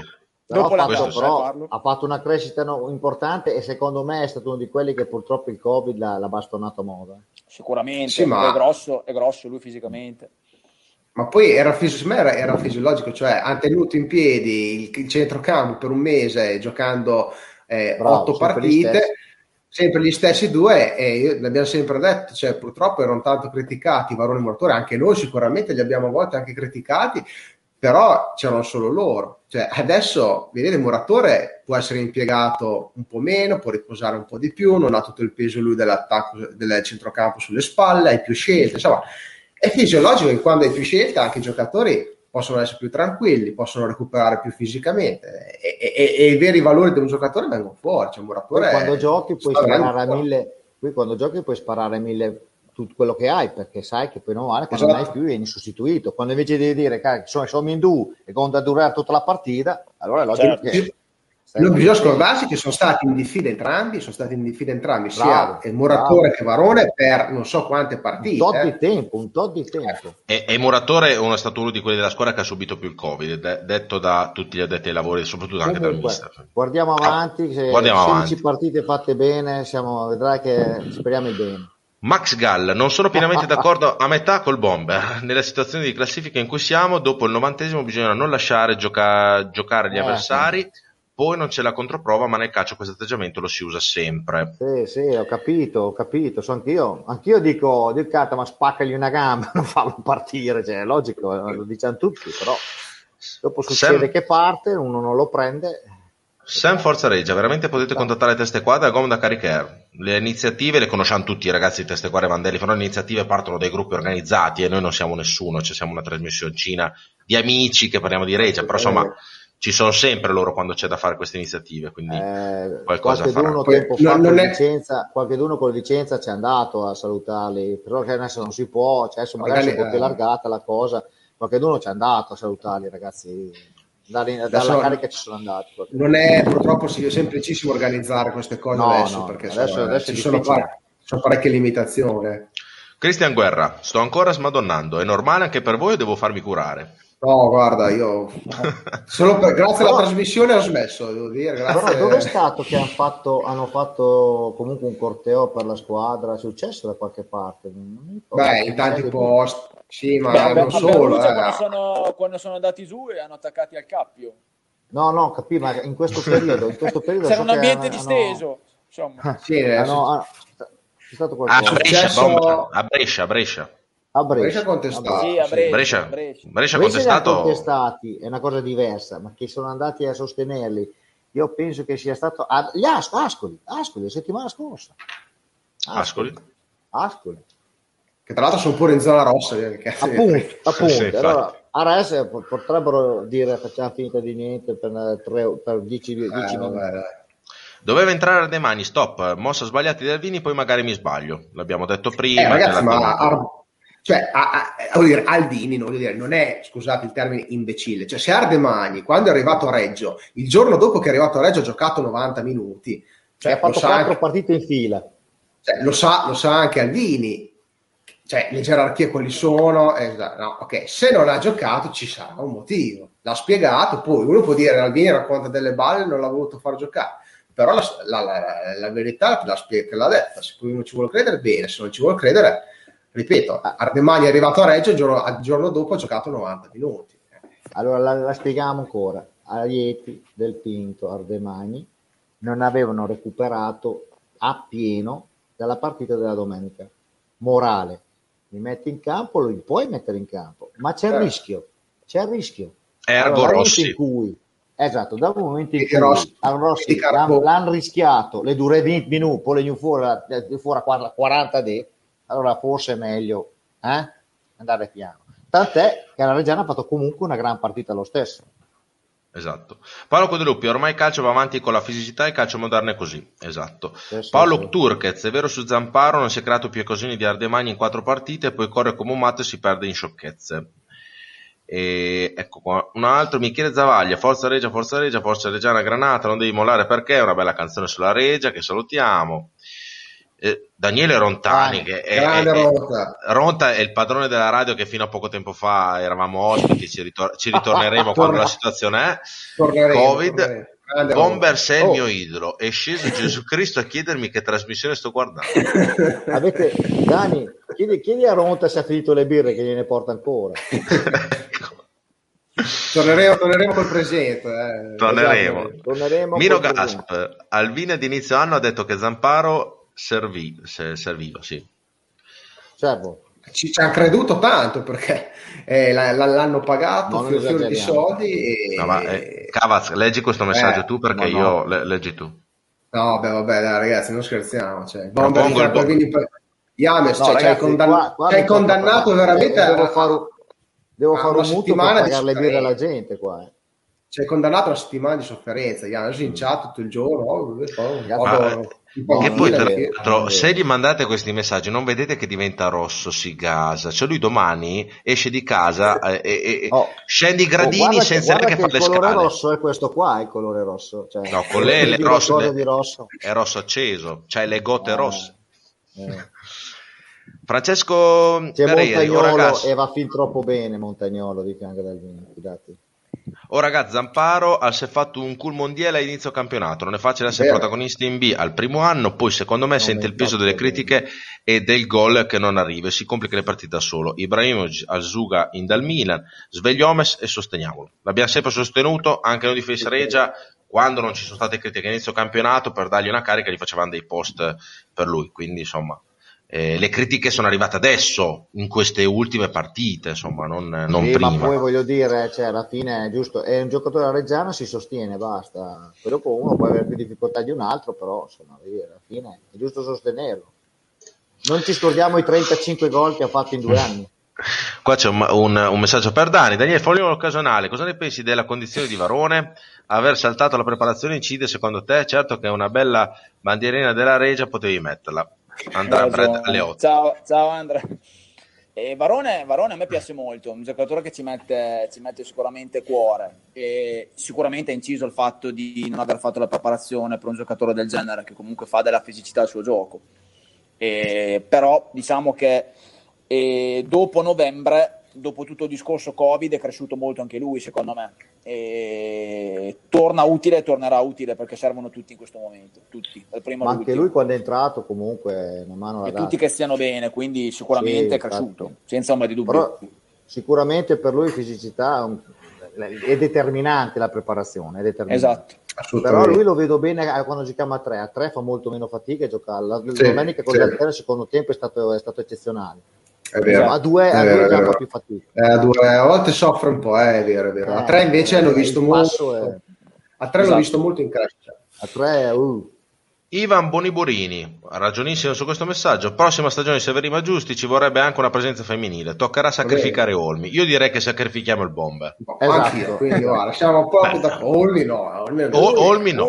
Poi, non so cosa vi dirà mia moglie, però che mi deve sorbire. Ma guarda, Però- prendiamo lei piuttosto, prendiamo lei, lasciamo te. Eh, ma lei non viene, lei se glielo dico non viene. Devo diventa rossa davvero. Per fare bella figura il bomber ha distrutto l'infisso della finestra per attaccare il telo granata. No, non è l'infisso, Cioè- è la tenda, è la tenda, vabbè, bisogna attaccarla. No, ma allora, questo è Cavaz e c'ha la bandiera della Reggiana da inizio Esatto. praticamente de- de- de- No, de- c'avevo- di Severino c'avevo Giusti online. avevo la sciarpa prima. La sciarpa. Come sono evoluto? la- Questo è Cavaz Esatto. e questo è il bomber che dall'inizio non aveva niente di dire, aveva solo una sciarpetta, No, una sciarpa del gruppo Vandelli. E ha Adesso è un, san- copiato. eh, adesso è un ancora, santuario. Sì, è un santuario. Cioè, ha, co- ha copiato, ha copiato Cavaz. Tra l'altro ha fatto anche una volta una diretta, credo, in una cantina, non so dove era, eh, Ca- Cavaz, ti ricordi? Era in un Sì, posto sì, sì, eh. palustre. Ogni tanto, so. esatto, gira proprio, vabbè. Chissà dove lo mandano a fare questa trasmissione. Cioè, pur di liberarsene, lo, lo mandano... Alessandro Altimari, che salutiamo, grande, grande. Grande Ale, ieri sono rimasto positivamente stupito e fiducioso. Abbiamo tenuto testa e non avremmo rubato nulla se avessimo portato a casa i tre punti, con una delle, te- delle prime tre del campionato. Vamos, grande Cimo, hai ragione, hai ragione. Ecco, Gabri leggi solo i messaggi di Morini, basta, non se ne può più. Ragazzi, io leggo i messaggi di tutti, l'ho letto due di Morini, solo che me ne state mandando ta- talmente tanti. Va con Dio uguale bomber. Oh, ecco, Oh, vedi? no, no, no, no, un po', no, no, po' di verità, un po' di verità. Tra l'altro anche Va lui Dio, sosteneva va che va con i Dio, giocatori li abbiamo presi dai l'allenatore, garage. eh. Eh? E anche tu sostenevi che i giocatori ardemani li abbiamo presi dai garage di Sì, Frosinone. beh, sì, erano nel garage, erano tutti là. C'era anche, però c'era anche Dionisi dentro, la, dentro alla, alla, alla, all'armadietro. Eh. C'era Eh, no, loro era- c'era Ardemagni che, che stava facendo Dionisi. del bricolage nel garage. Gaudio, lì, di Gaudio, anche di Gaudio ero dentro la, la- la cantina. Ah, sì. C'era. Dionisi che era al Cessa Cagher e Ardemagni invece nell'androne a fare delle- dei, dei- dei lavorativi no, bricolage. era, era- un garage interessante. Eh. Non- Sì, diciamo Potevamo andarci quest'estate quel garage, onestamente. Bomber c'è la fotocopia di Va con Dio. Grazie. Ti potrebbe offendere. Antonio Mele che saluto, lui è, è Aurora, che è grandissima tifosa della Reggiana. Ieri sera abbiamo capito eh, che abbiamo ehm, 17-18 titolari, chi critica il Capesnito. Bravo ragione. Antonio. Allora, visto che mi ero preparato la classifica, eh, e ce la dobbiamo guardare, ragazzi, perché va bene ridere e scherzare, però a un certo punto dobbiamo essere seri e chiaramente anche noi dobbiamo vedere in che punto siamo di questa cavolo di classifica a questo punto del campionato. Allora, c'è da dire Eh. che la Reggiana mh, è stata messa sotto l'Ascoli per, eh, credo, per, eh, per eh, la prima diretto. lettera. Mm, Scontro ah, diretto. scontro diretto? Io Sì, pensavo so, per, sai, probabilmente- Sì, No, sì, no, se, non si stavo- gioca al diretto. ritorno, se non si gioca al ritorno si guarda sempre l'andata prima. Ah, ok, perfetto. Allora mh, mm, dobbiamo assolutamente vincere domenica, però avete visto siamo tutte lì, eh? quindi eh, anche Pescara e Virtus Entella, che sono penultima e ultima, sono esattamente quattro punti da noi, che siamo la terzultima. Quindi è un campionato questo che in due partite può cambiare completamente. Cosa ne dite, ragazzi? Sì. Tra l'altro, guarda, io prima di ieri sera, prima della partita da Reggiano, ho visto Regina Entella quasi, quasi tutta la partita la Regina ha vinto 1-0 sul rigore, ma cioè, l'Entella meritava, meritava come noi assolutamente il pareggio. Quindi per dire che è un campionato veramente che dalla sì. dodicesima barra undicesima, ma comunque da quella ah, posizione ma... lì in giù c'è la Ra- ra- Ragazzi, da play-out e play-off sono 10 punti. Sì, sì, sì, sì, Navas, non c'era un rigore anche per l'Entella su Crimi nel finale? Sì, sì, al cioè, dai, fi- sì, esatto, esatto, esatto. C'era anche il rigore No, ma poi comunque la, Lentella veramente ha giocato, ha giocato, la partita in maniera che il pareggio gli andava forse anche quasi stretto, però rigore per la regina ha vinto 1-0 e basta. comunque secondo me, secondo me da, da Frosinone in giù rischiano tutte, te lo dico subito perché anche Frosinone ha 29 punti. Eh, il Frosinone è in calo, eh. Sì, sì, sì. Eh, se, se, continui a non vincere. Se, voi vi, ricord... però, dai, se vi ricordavate, fino a due partite fa il Brescia era verso i playoff, eh. adesso ce lo ritroviamo qua ed è esattamente due punti da noi, e quindi è una classifica bella perché siamo tutti lì e ce la possiamo giocare veramente con tutti. Insomma. Il Brescia, il Brescia è un po' 94 che... a Lecce. Sì. Il Brescia è un po' che, che lì è. Ma visto che questa è la classifica ed è, ed è dura da mandare giù, però questa è, quindi dobbiamo combattere con, con queste cose qua, andiamoci a vedere anche gli scontri delle, delle, partite che ci saranno questo sabato e questa domenica per la ventitresima giornata di campionato del Serie B 2020-2021. Allora, si parte il 12, che credo che sia sabato, giusto? No, scusate, il 13. venerdì. È il 12 ecco, venerdì. Venerdì, venerdì, venerdì, venerdì 12 che è Esatto, c'è il Monza, Monza-Pisa in anticipo, bella partita, il Pisa è sempre eh, dalle parti nostre della classifica, quindi vedremo il risultato che, che, farà, insomma una partita da tenere d'occhio. Il sabato alle ore 12 c'è Salernitana-Vicenza, che questa è una partita tra una eh, squadra di vertice e il Vicenza, che salutiamo tutti gli amici di Vicenza, però insomma è una squadra che ce la possiamo giocare con loro questa benedetta mh, ripartita qua in Serie B alle 14 Cremonese Lecce che ne dite di questa partita? Anche qua eh, che qua è una partita da tripla mm.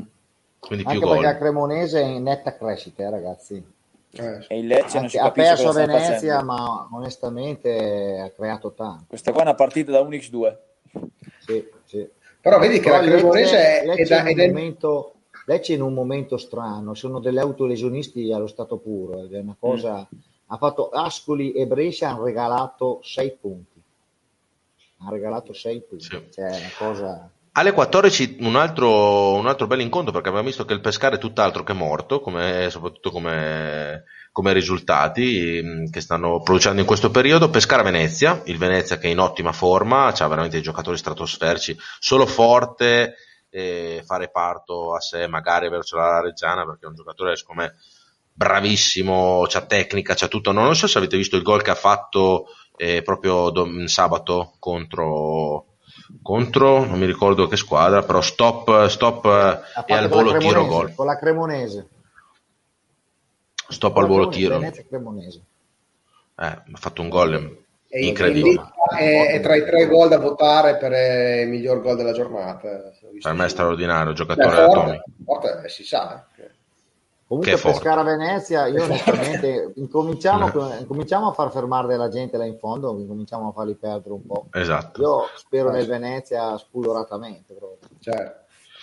Pordenone Cittadella alle ore 14, alle ore 16 Spal Empoli, quindi qua scontro eh. al vertice, anche questa sarà una partita abbastanza Bella. tosta. Bella partita. Virtus, Virtus Entella Frosinone, quindi forza, forza Frosinone, mi raccomando, e Reggiana Lascoli alle 17 credo che sia l'unica partita alle 17 di, di domenica a questo punto. Sì, perché sì. alle 15 c'è le Virtus Entella Frosinone.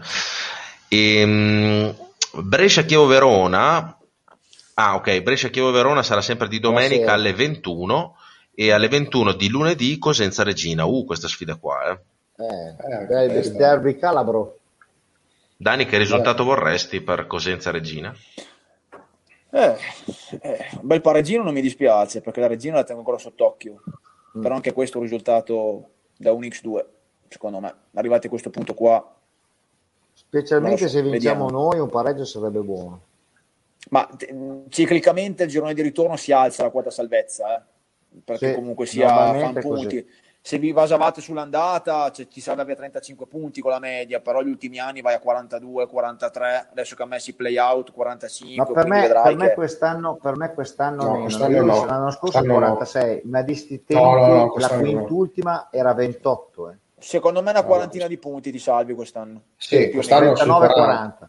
Perché hai un pochino più il mappazzone di squadre insieme, quindi qualche punto lo perdi. Però Anche perché l'anno scorso, per esempio, l'anno scorso c'era una squadra tipo il Livorno che vabbè, ha fatto un campionato che praticamente ha regalato, regalava punti ovunque perché ha chiuso il campionato penso con 15 punti quindi Anche praticamente Trapani. il Trapani, beh, il Trapani è andato giù perché poi gli è andato là i punti eh, è particolare 5 vittorie in 7 partite eh? a momenti esatto, si salva esatto.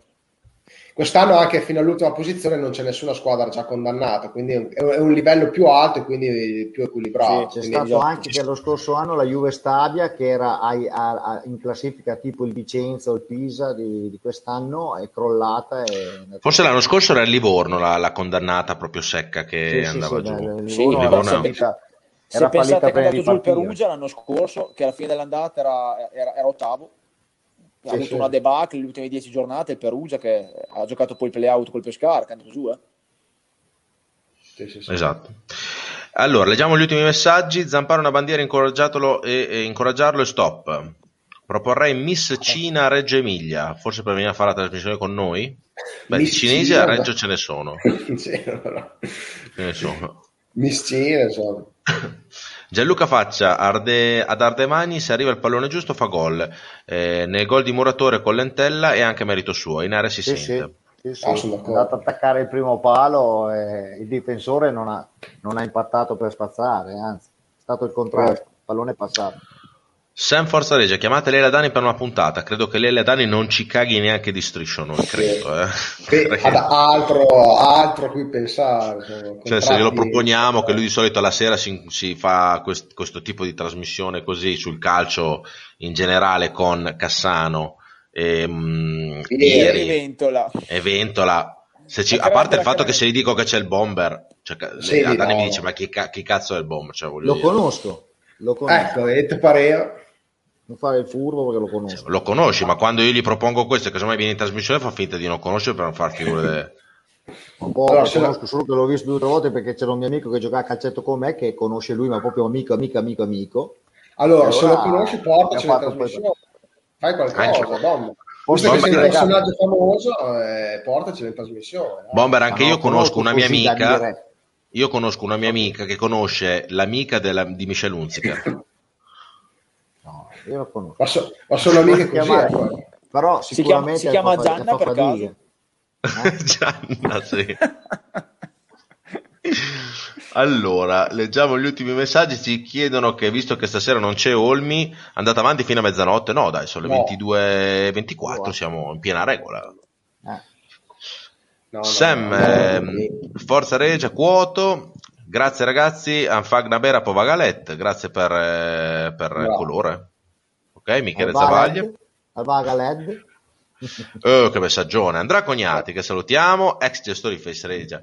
Quindi grazie mille. Bisogna crederci. Se non ci si crede, se non ci si crede, si è già sconfitti prima di fare qualsiasi cosa. Ieri i ragazzi hanno dimostrato che loro eh, sono sul pezzo, ci credono e vanno supportati tutti quanti perché la Reggiane è l'importante. Spirito di sacrificio, organizzazione di gioco, aggressività. Ieri giocatori e staff hanno dato una lezione tifo- a noi tifosi, me compreso visto che lo scetticismo, una volta vista la distinta, con lo spirito di ieri la gioia sarà, sarà, la, la gioia sarà doppia, avanti tutta, sì. Ieri vi giuro che quando ho letto la formazione ho detto, oddio, eh, oddio, il bomber sapeva già tutto, quindi era tranquillo. Insomma. Il bomber sapeva io, già tutto io, perché aveva degli allenamenti e non ci dice un cazzo. Io, però io cosa avevo detto, eh, ragazzi, Stechelon, Stechelon, io dicevo i motivi sì. ci sono. Non è, pazzo, quel, non è pazzo. Sì, ma que- a quel punto mancavano 10 minuti, ce lo potevi anche dire. Invece ha voluto tenere il, la sorpresa. No, ma, no, ma cosa voluto tenere? Cioè. No, no, no, io dicevo solamente, io, io speravo un casino, eh, ma, mi, mi era detto, no, ragazzi,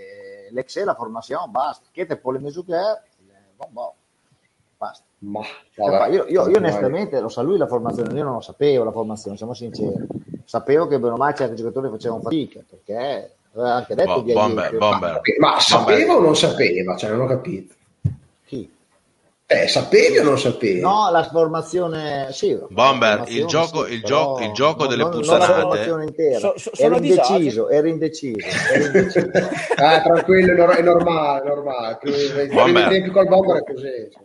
Non ho Comunque, sentito, che è a disagio. Che a eh? disagio. Ha detto che è a disagio. Ma chi? Da- Daniele, follo. Asco- ascoltarvi.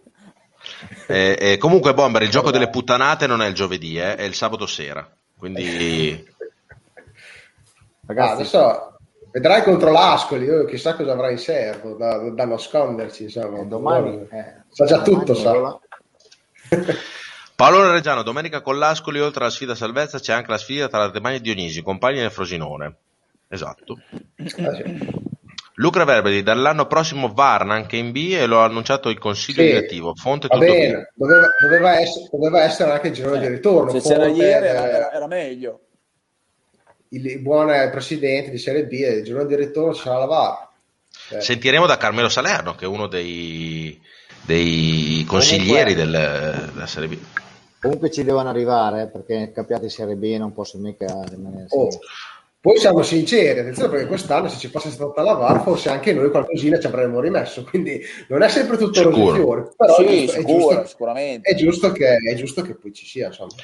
Tra l'altro, detto da, ne- nella nostra trasmissione dal buon presidente Carmelo Salerno, la VAR in Serie B costa 20.000 euro a squadra, quindi non stiamo parlando di cifre enormi su un campionato dove prendi 5 milioni di euro di le- da- dalla Lega, quei 20.000 euro possono veramente salvarti o delle volte anche eh, distruggerti la partita, però insomma, chiaro che uno lo fa parlava, anche parlava di, una- di una- di un problema di numerica di, di arbitri, Di arbitri. di, personale.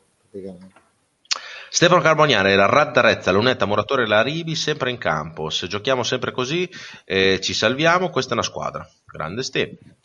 Bisogna Max vedere, chi, vedere tenere poi giù, eh, perché Eh sì. Adesso torna Oh. Rossi. eh, quindi- qua- qualcuno deve anche stare in panchina. L'anno scorso, alla ventiduesima giornata, il Perugia era nono con 32 punti, Cosenza terzultimo Eh, e Pisa sì. quartultimo. La B è strana e nessuno può sentirsi già salvo e spacciato. Anche lo Dani? Spezia era in fondo, eh, all'andata. Spezia era ultimo alla fine dell'andata. Dio, Ultimo? Ultimo. No, no, no, no, no. Sì, no. sì, Penultimo, no. Spezia ultimo o penultimo? Era No, ultimo. ultimo è sempre stato, è sempre stato il Livorno l'anno scorso. alla, alla No, no, diciassettesima o alla sedicesima era ultimo penultimo lo Spezia. Dopo è arrivato, secondo me il giro d'andata era, secondo me, comunque era in fondo. Se penultimo, Dopo ha terzo lì. fatto, ha fatto tipo 20 risultati utili consecutivi, con lavoro da matti. Bomber, cosa ne pensi del 5-5-5? Oh, finalmente qualcuno ti prende per il culo. oh. No, eh, beh, scusa, è il, mio, è il mio grande allenatore, come si chiamava?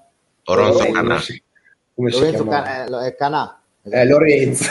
Lorenzo, si chiama Oronzo Canà. Ah, Oronzo eh, Canà. vera- vera- veramente. lo so. Bomber, eh, Dani, se io ti Lorenzo. dico sfulazzo, tu cosa mi dici? Eh, e c- eh, dici con me?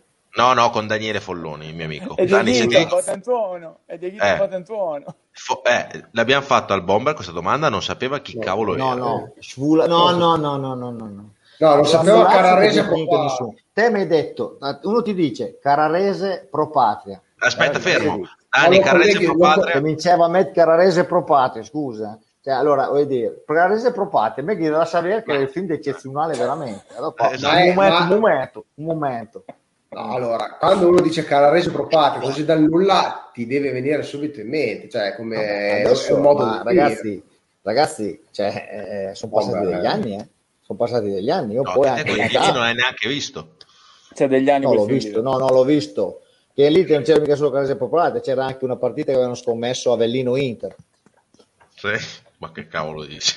Sì, sì. Stefano Bertani. avevano scommesso per fare dei soldi. Avrei voluto fare un intervento sul bomber anche stasera, ma mercoledì dopo il mio intervento di martedì ho trovato la testa di un cavallo davanti a casa e ho intuito che forse devo smettere.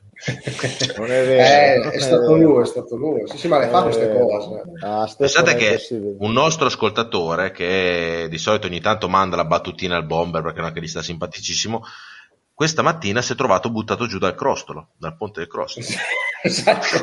No, beh, tra l'altro, ma il video ce l'è ma roba da matti. Ma roba da matti. No, sta, state attenti perché il bomber poi reagisce così. Eh. Cioè, cioè, eh, manda, manda ah, veramente delle persone a buttare giù la gente dal crostolo ho delle reazioni inconsulte. Non... no, ma la dinamica è conto. Però c'ho, c'ho, anche l'Alzheimer perché non me le ricordo queste cose. Il video che sta girando è il bomber che butta giù dal crostolo un tipo che scrive a noi. Vai davanti ai bar non a prendere le povere. Non me ne sono accorto, non me ne sono accorto. Comunque, prima eh, che buttare dal crostolo è chilo che ha i miei problemi. Comunque, a, a Reggio Beh, Emilia ha una, mora- ha una, morale questa storia, non andare mai a prendere un caffè di Abbiamo una città splendida. Reggio, Reggio, città delle persone, diceva qualcuno. Ah, una volta. Reggio, Reggio, è, un, pe- è un peccato. Reggio al di là del fatto che ti fia Reggiano è un peccato vedere tutti cioè, questi episodi a Reggio Emilia che veramente fanno il giro d'Italia, ci facciamo prendere... Eh, Gabri, è, è, è, il mondo che è diventato così, non è Reggio. Sì, Quindi c'è... esatto, esatto. Non è il male solo di Reggio, purtroppo. Eh. È un mondo di matti. Oh, ma del nostro, del nostro Siligrardi non ne parlate mai? Come gioca? Allora, non l'abbiamo mai nominato, ma devo dire che, a parte che è nostro, però ieri... Esatto, cioè, Campagnola... No, beh, no, forse legalmente sì, è sì, sì, sì, no, è, è, tanta roba, eh, tanta roba. Cioè, questo qua fatto una gran partita. Che, Poi, che qualcuno ah, ne dica, che, che, qualcuno ne abbia detto anche qualche giorno fa della roba, che vabbè, lasciamo stare e veramente è uno che con la palla, la palla la sa, la sa, la sa trattare. In Serie B, poi, poi, in Serie B ci verrà tanto utile. Questo, ma poi ha giocato su 80 metri, eh? Sì, sì, sì. Eh, oh. le mie ex è facile. Sì, Tanta sì, roba. Gran, gran partita fatto. Allora, facciamo lo stacco pubblicitario del buon Simone che, come sapete, ci dà l'opportunità di svolgere questa trasmissione in maniera tecnologica attraverso un sito che chiaramente è a pagamento per avere tutte le grafiche e tutto, quindi dobbiamo mettere il suo spot volentierissimo e dopo ci troviamo perché c'è la formazione e poi a manca ad andare a letto. Va bene? Yes. Benvenuti nella carrozzeria 2S, dove il disbrigo pratiche assicurative con l'assistenza cliente dal sinistro alla consegna del veicolo è a vostra disposizione. Inoltre, verniciatura a forno con ciclo ecosostenibile garantito 10 anni, presa e riconsegna veicoli a domicilio gratuito, auto sostitutiva per tutta la durata del fermo tecnico ed infine cessione credito per pagamento diretto dall'assicurazione alla carrozzeria. Vi ricordiamo inoltre che Carrozzeria 2S è da sempre sponsor ufficiale musicale di Reggio Audace. Siamo arrivati alla rubrica che tutti aspettate con ansia, eh, ci sono tante persone che stanno aspettando di scrivere la propria formazione che noi la leggiamo, la leggeremo in diretta e noi vi daremo la nostra formazione. Quindi, anche se, anche, cioè, anche se voi volete partecipare con noi e siete dei tifosi da tastiera come questo ragazzo con ormai i capelli che sono estinti, credo da 30-40 anni, non ci sono più. 80, mai, ne ha, mai ne l'erba, l'erba, non cresce più, eh, non cresce più qua l'erba. Eh. No, si sta facendo crescere la fronte. esatto. Alta. Esatto. Se volete partecipare e scrivere la vostra formazione, leggeremo in diretta perché i tifosi da tastiera come il Bomber partecipano sempre a. Ok, la formazione è giusta. Io a te mi sbagliato in co, eh. eh.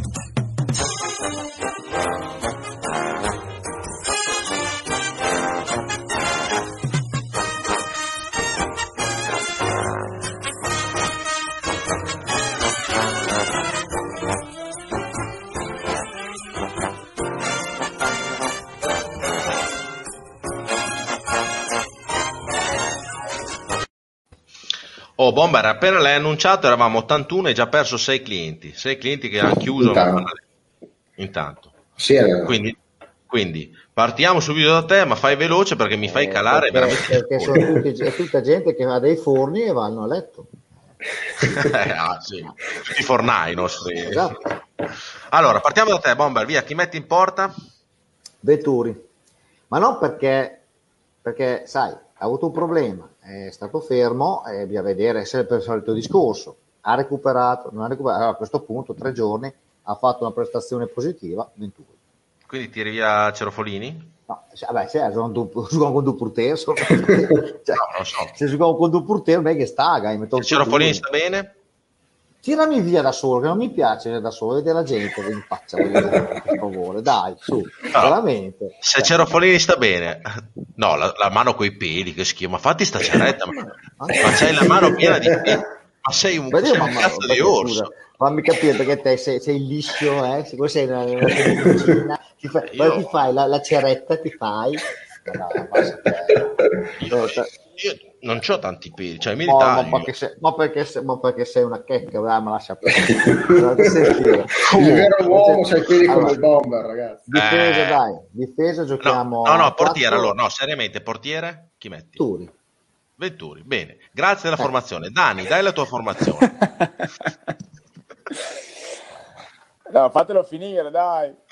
No, no, il bomber finisce. No, no, ma Dani, Daniele, il bomber finisce sempre, se lo decido fa sempre io. così, fa sempre sì, così, fa sempre così. Il bomber finisce se lo, sono io il regista. Il bomber in questo momento non deve parlare, ha parlato anche allora, tu. Allora, il bomber ha finito? Eh. No, ma che cos'è? Ma... dopo questo è finito, è finito. Dani, dai la formazione ti metto a tutto campo perché non voglio più vedere il bomber. Allora, Cerofolini, centrali, Rozio e Aieti, Gianfi da una parte, o Kirwan o li butti dall'altra. Se torna Rossi in mezzo con Del Pinto o Varone e Muratore a tre, albero di Natale, due, le due mezzali li butti e uno tra Radrezza e Siligardi e Ardemagni davanti. C'è la, la Ribi, non li butti? Arrivi, scusami, davanti. Poi dopo con i cambi, con i cinque cambi, te li gestisci poi tu, insomma, te li fai Cavaz? albero di Natale.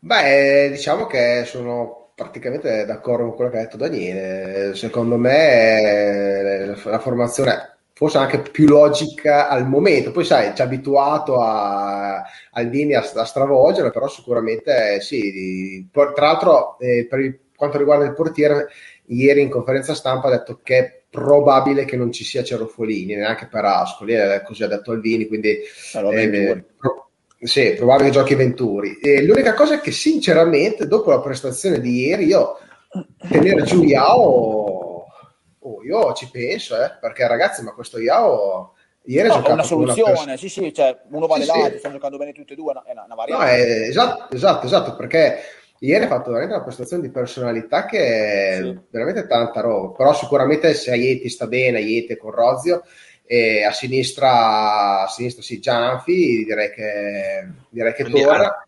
Ardemagni Mazzocchi bocciato? Sì, sì, sì, no, no. Se giochi a tre, se, se, torna, se, torna Rossi, se torna Rossi, dovrebbe forse tornare, se torna Rossi sicuramente in campo. Ma guarda che ride il Bomber, sai già che torna Rossi, Bomber? No. Tu, tu ridi. Ah, lui lo sa già, ma certo. Allora, ma tu, tu allora, sei proprio un furfante. No, non tu so, sai già tutto so, e sei... No. No, allora io non so niente. Allora, allora, io ho visto che si stava realizzando. Sei anche un po' stronzo, quindi, tra l'altro, sai le cose no, non ce le dici. Ieri eri in panchina, voglio dire che se, può anche essere che domenica possa essere, ma io spero vivamente che sia disponibile perché le bon, quindi voglio dire, mi spero. Non Però ridere, Bomber, se sai già tutto, non ridere. Non, non so ridere. niente, ma cosa vuol dire sotto lui va ai campi di allenamento, sa tutto e il mister gli dice stare zitto. Aveva intuito l'altro giorno, ha fatto finta di me. E, e davanti, davanti Ardelmani punta centrale e, e, poi c'è due posti, tre giocatori per due posti. Comunque io, io farei Radrezza e la Rivi domenica, dietro, dietro da Ardelmani non sono due figure che un po' si pestano i piedi, cioè sono tutte e due fantasisti, tirano tutte e due. No, Radrezza, eh... Radrezza, Radrezza dà una grossa mano anche a centrocampo. Eh. E su quello sono d'accordo con Baccondio quando lo dice sempre che secondo lui Radrezza è un finto trequartista nel senso che lui scende molto da molto da mano a centrocampo quindi mentre la Ribi lo vedo molto più eh, proprio offensivo, fa molto più fatica a tornare. Radrezza è uno che fa molto collante tra centrocampo e, e attacco, quindi per me è un giocatore fondamentale in questa squadra. Quindi io li vedo bene, li vedo insieme, per me non ci sono problemi. Poi la Ribi, adesso diciamo albero di Natale, poi in realtà la Ribi... È la seconda punta, diciamo. Sì, cioè, diciamo che... Sì, stiamo dando numeri, però poi alla fine, insomma... Se sposta capito. avanti De Smete, eh, se sposta in basso esatto, Smete... Es- esatto, esatto. Comunque raddrezza la River di mano. Vai Bomber, il portiere lo allora, sappiamo dai, già? Difesa. Difesa da sinistra, da sinistra verso destra, Gianfi, Rozio, Aieti e Yao, perché si è meritato. Stai leggendo un foglio? Stai leggendo cioè, un foglio? Ma no, mi era passato no. Aldini, ma ti rendi conto che c'è la formazione di Aldini? Sei, sei, un truffatore. Ma non c'ho nessun foglio, dico, ma sei scemo? Ma, che ma stai guardando ma verso sinistra? Ma che cazzo ti guardi verso sinistra? C'è un foglio? È, è un verso, sinistra, verso sinistra sto guardando in faccia a te, coglione. Allora è meglio che guardi un altro. perché non ti rendi conto? Che ma sei fuori? Eh, vabbè, verso sinistra ci sei te, sopra, cava sotto c'è Daniele a destra e io sono sopra co- Daniele. È in collegamento no? con Alvini, eh? cioè, gli sto no, dicendo la formazione. Ma... Dai, di sta formazione perché guarda, io non ti sopporto più. di la formazione perché io non ti sopporto più. No, ma scusa, di la formazione che mi interrompe ogni due secondi per ma dire... Ma vedere gli allenamenti, il no. mister ti fa le confidenze, ti dice di stare zitto, sei diventato, no, sei diventato la, confi... l'amante di Alvini, sei diventato. L'unica volta che ha detto hai visto qualcosa l'ha detto prima di Vicenza e basta, chiuso. No. Comunque, domani... siamo solo alla difesa, eh, vorrei ricordare questo. Allora, Adesso mando un messaggio ad Alvini. Eh. È finita la quattro, confidenza. Ma secondo me il bomber è Alvini, eh? però, con, però, con, però con face up gli hanno cambiato la faccia ecco bravo ha fatto un bel lavoro guarda c'è una bella scenografia di dietro eh? c'è una bella scenografia vai a fanculo bomber zio cazzo Insomma, sto centrocampo, Bomber. Allora, allora Anito, eh, siete, siete, cioè, veramente state facendo un pressing che neanche l'Ascoli fa un pressing del genere, capito? Cioè, roba da matti. Cioè. Allora, difesa, che do sferi, eh, ehm, Gra- Gianfi, eh, Rozio, Aieti e Yao. Mm. Centrocampo, Rossi. Eh, che cazzo ridi, Rossi, Bomber? Rossi, Del Pinto, Muratore, Radrezza, Ardemagni, Laridi. Beh. Ma si può Siamo mandare messaggi così? Più o meno Mauro De Angelis. Sì, sì, più o meno quella è la no, Mauro, Bomber, Mauro, uno spazio tiki-taka te lo meriti tutto, non ti mollo, te voglio bene, un abbraccio a tutti di Forza Re. No, Bomber, eh, ragazzi, è Mauro, è Mauro che ti vuole bene. Aspetta, fammi salutare Mauro, un bacione a lui e a sua Ma... moglie. No, no, sua moglie no, eh. No, sua moglie perché la conosco, conosco lui e sua moglie, quindi un bacione a tutte e due. Il Bomber, so... ragazzi, è un personaggio perché io e Cavaz lo facciamo diventare un personaggio, ma noi lo distruggiamo in tre puntate. Se volete, sì, lo distruggiamo. No, no, Basta che ci dite via. Ci dite via, noi lo massacriamo. Due puntate, lo via. Chissà quanto li paga per fare queste cose. Io... Sì, sì, ma... Bonifici su bonifici, però. allora, però se tu... non gioco con Radrezza ed eh, gioco con i due dietro, gioco però con Siligardi e la Revi. Se devo giocare col 2-1. Ti ha mandato WhatsApp al Vini adesso? No, per... no, no, è una cosa mia. Hai detto, Bomber, che cazzo di... e poi ci pensi al mister, ripeto, eh, assolut- ecco. assolutamente. Ecco. Vai, le- leggiamo tutte le informazioni che ci hanno mandato. Sì, perché ce ne avete mandate tante. Allora, aspetta che vado avanti poco messaggi. Dall'anno prossimo VAR l'abbiamo già detto. Scusate, eh, ma... Magari. Eh, secondo me si salva con 36 punti, adesso arrivano tutte le formazioni. Oh, All... 36 è poco, eh. Molto poco. Sì. Ma Olmi, non ho ancora finito di mangiare la pizza? No, ragazzi, lui a giovedì mangia la pizza per tre ore, mangia l'ha fatta, l'ha fatta fare, l'ha fatta fare, tirata doppia pasta. Quindi, che, che battone. Andrà per dalle 8. Venturi, Livuti, Aieti, Rozio, Iao, Varone, Del Pinto, la Rivi, Raddrezza, Ardemani, Sirigardi. Praticamente... Ah, mette, fa la doppia punta qua, eh. Cioè, Quindi... che, e, quando galba l'onchiete se succede? No, eh, no, no, ragazzi, la Rivi, la Rivi, la Rivi in mezzala. Sono due centrocampisti, eh. Sono due no, centrocampisti. Questa è quella perdi. formazione. Ah, no, però, abbiamo fatto il primo no, tempo non di, puoi di metterli insieme la Rivi, Radrezza, no, aspetta, aspetta, a, a, meno che non sia una formazione come quella di ieri sera, cioè con Varone del Pinto, Barone del Pinto sì, davanti alla difesa, l'arrivi era Trezza, Siligardi e Ardemagni davanti. Così può anche, può anche avere 4, un 2, 3, 1? Sì, però sì. c'è un problema, sì, però c'è un problema che Lunetta di però... qua ha fatto 80 metri tutta la partita. Su e giù, su e giù, su e giù, su e giù. Eh, Siligardi uguale.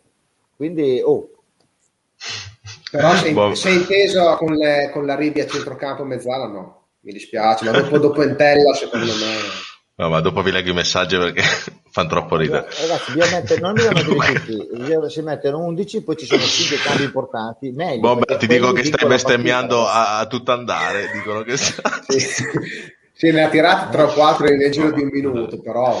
Luca, adesso te lo leggo. Luca Reverboli, Cerofonini, Ributti, Rozio, Martinelli, Gianfi, Varone del Pinto, Muratore, La Riviera, Dressa Abdemagni. Questa è quella che si avvicina a quella di Cavaz, di Follo. Sì, più o meno tutti. So. Bombero Spazio Tiki-Taka abbiamo già detto. E eccole qua un'altra, Matteo Tosi, Venturi, Iao, quindi Venturi al posto di Cerfolini, Gianfi, Rozio, Aieti, Del Pinto, Rossi, Muratore, La Riviera, Drezza Ardemagni. Oh, Rossi, L'ho fatta me, lo dall'inizio? Ah beh, se sta bene sicuramente. Sta bene, No, se beh, sta se sta bene. bene. Non ci penso, non ci penso minimamente. Cioè, se è disponibile assolutamente, ma non scherziamo. Martedì abbiamo fatto fare ehm, tutta la formazione al Bomber e sappiamo come è finita la partita. Ave- hai ragione. Hai ragione. Bomber Sì, c'è un porta effettivamente. Sì, porta sfighe incredibile. No, Simone Stella. Ah, intanto saluta Simone Stella che è il proprietario della carrozzeria 2S che ci fa da sponsor. Saluto. Salutiamo calorosamente. grazie, grazie. Saluto, lo Ciao. porta rispetto e digli che il primo ciocco che fai tu andrai da lui. ecco, prima già. Facci, faccio un segnetto piccolino e vengo a fare una, una piccola cosa. Ecco. 3, 4, eh, 4, 3, 1, 2, forse un pochino rischioso, ma tanto del pareggio ce ne faremo poco. Cerofolini, Gianfi, Rozza, Ieti, Libuti, Moratore del Pinto, si rigardi la Drezza, Carbo, oh, Carbo non si sa se torna, Artemagni. Posso dire una cosa? Oh, Si tra, tre giochiamo. Non disdegniamo, non disdegniamo i pareggi perché noi siamo la squadra che ha pareggiato meno di tutti e, abbia- e siamo lì. Perché con tre pareggi del cavolo avremmo 24 punti e altre squadre ne avrebbero di due in meno. Quindi i pareggi non sono non servono un cavolo, servono. In una classifica corta servono. No, no, a fine della classifica hai perfettamente ragione. Domenica, domenica devi vincere. Domenica devi vincere, Bomber. Domenica Domenica bisogna vincere. È tassativo in casa con squadre con partiti, scontri diretti è vincere.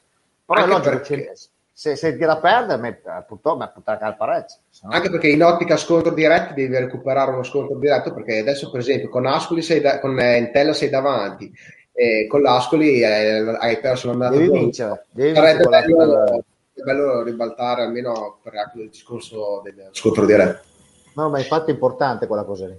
Daniele Bonaccini, Cerofolini, Costa che saluto, grande Dani, Cerofolini, Costa, Rozza, Ieti, Iao, Rossi, Del Pinto, la Rivi, Siligardi, la Dressa, Ardemagni, quindi qua fanno giocare Siligardi e Ardemagni insieme. Sono tanti eh, che stanno facendo questa formazione qua.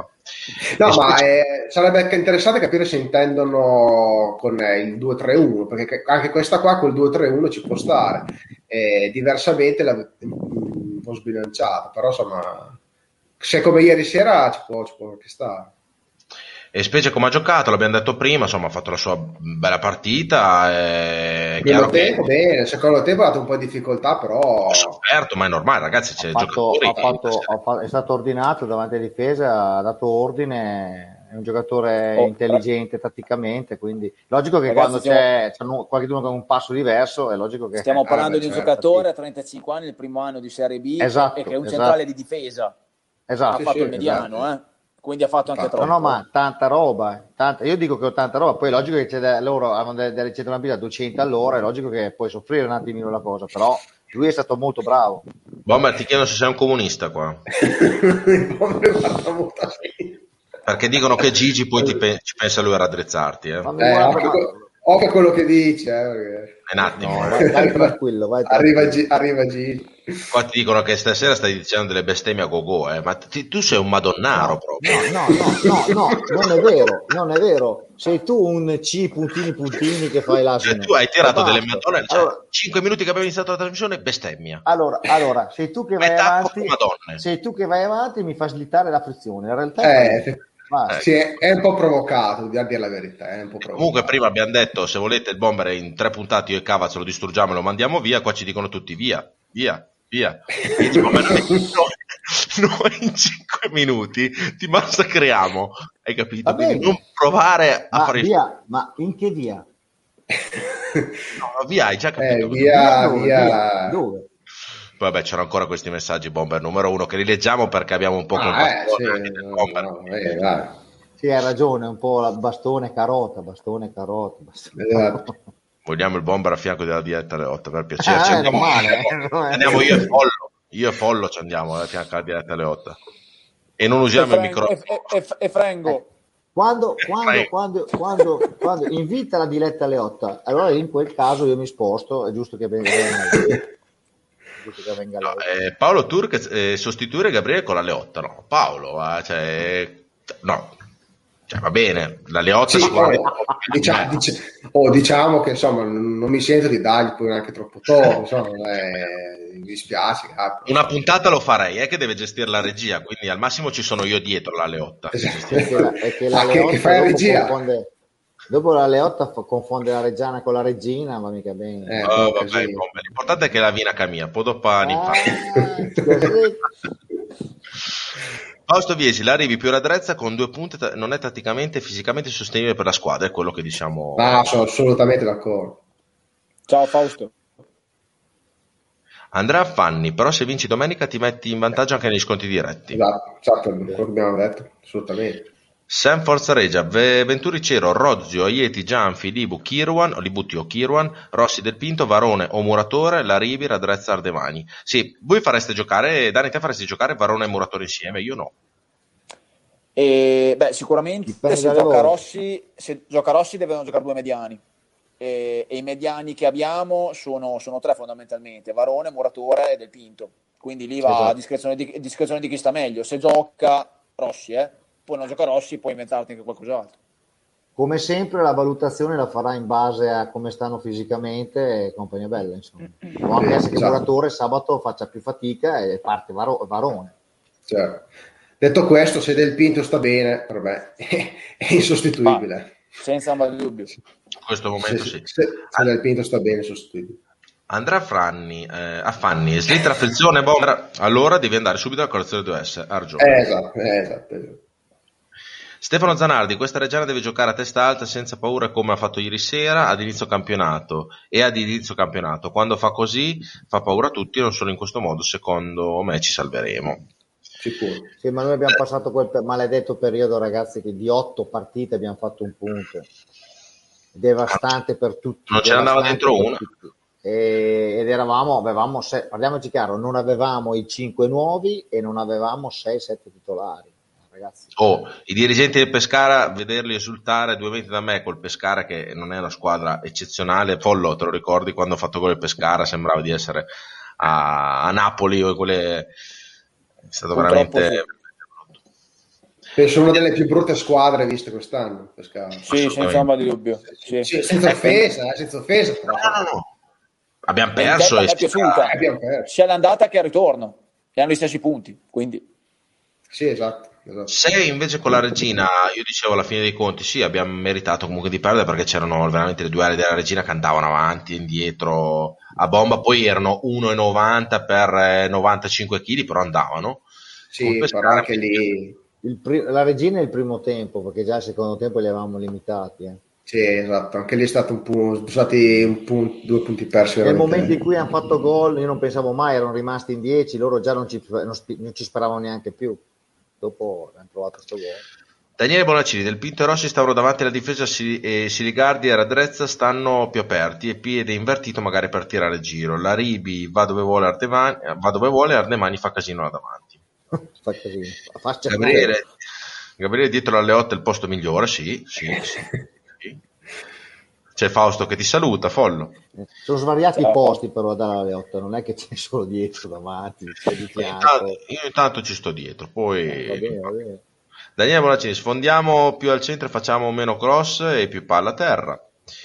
E direi l'ultimo messaggio, Rossi, Rozzo, La- Laribi, Raddrezza, Carbò, punti fermi. Poi mettete chi volete. Oh ragazzi, Carbò se rientra, a parte che non so se...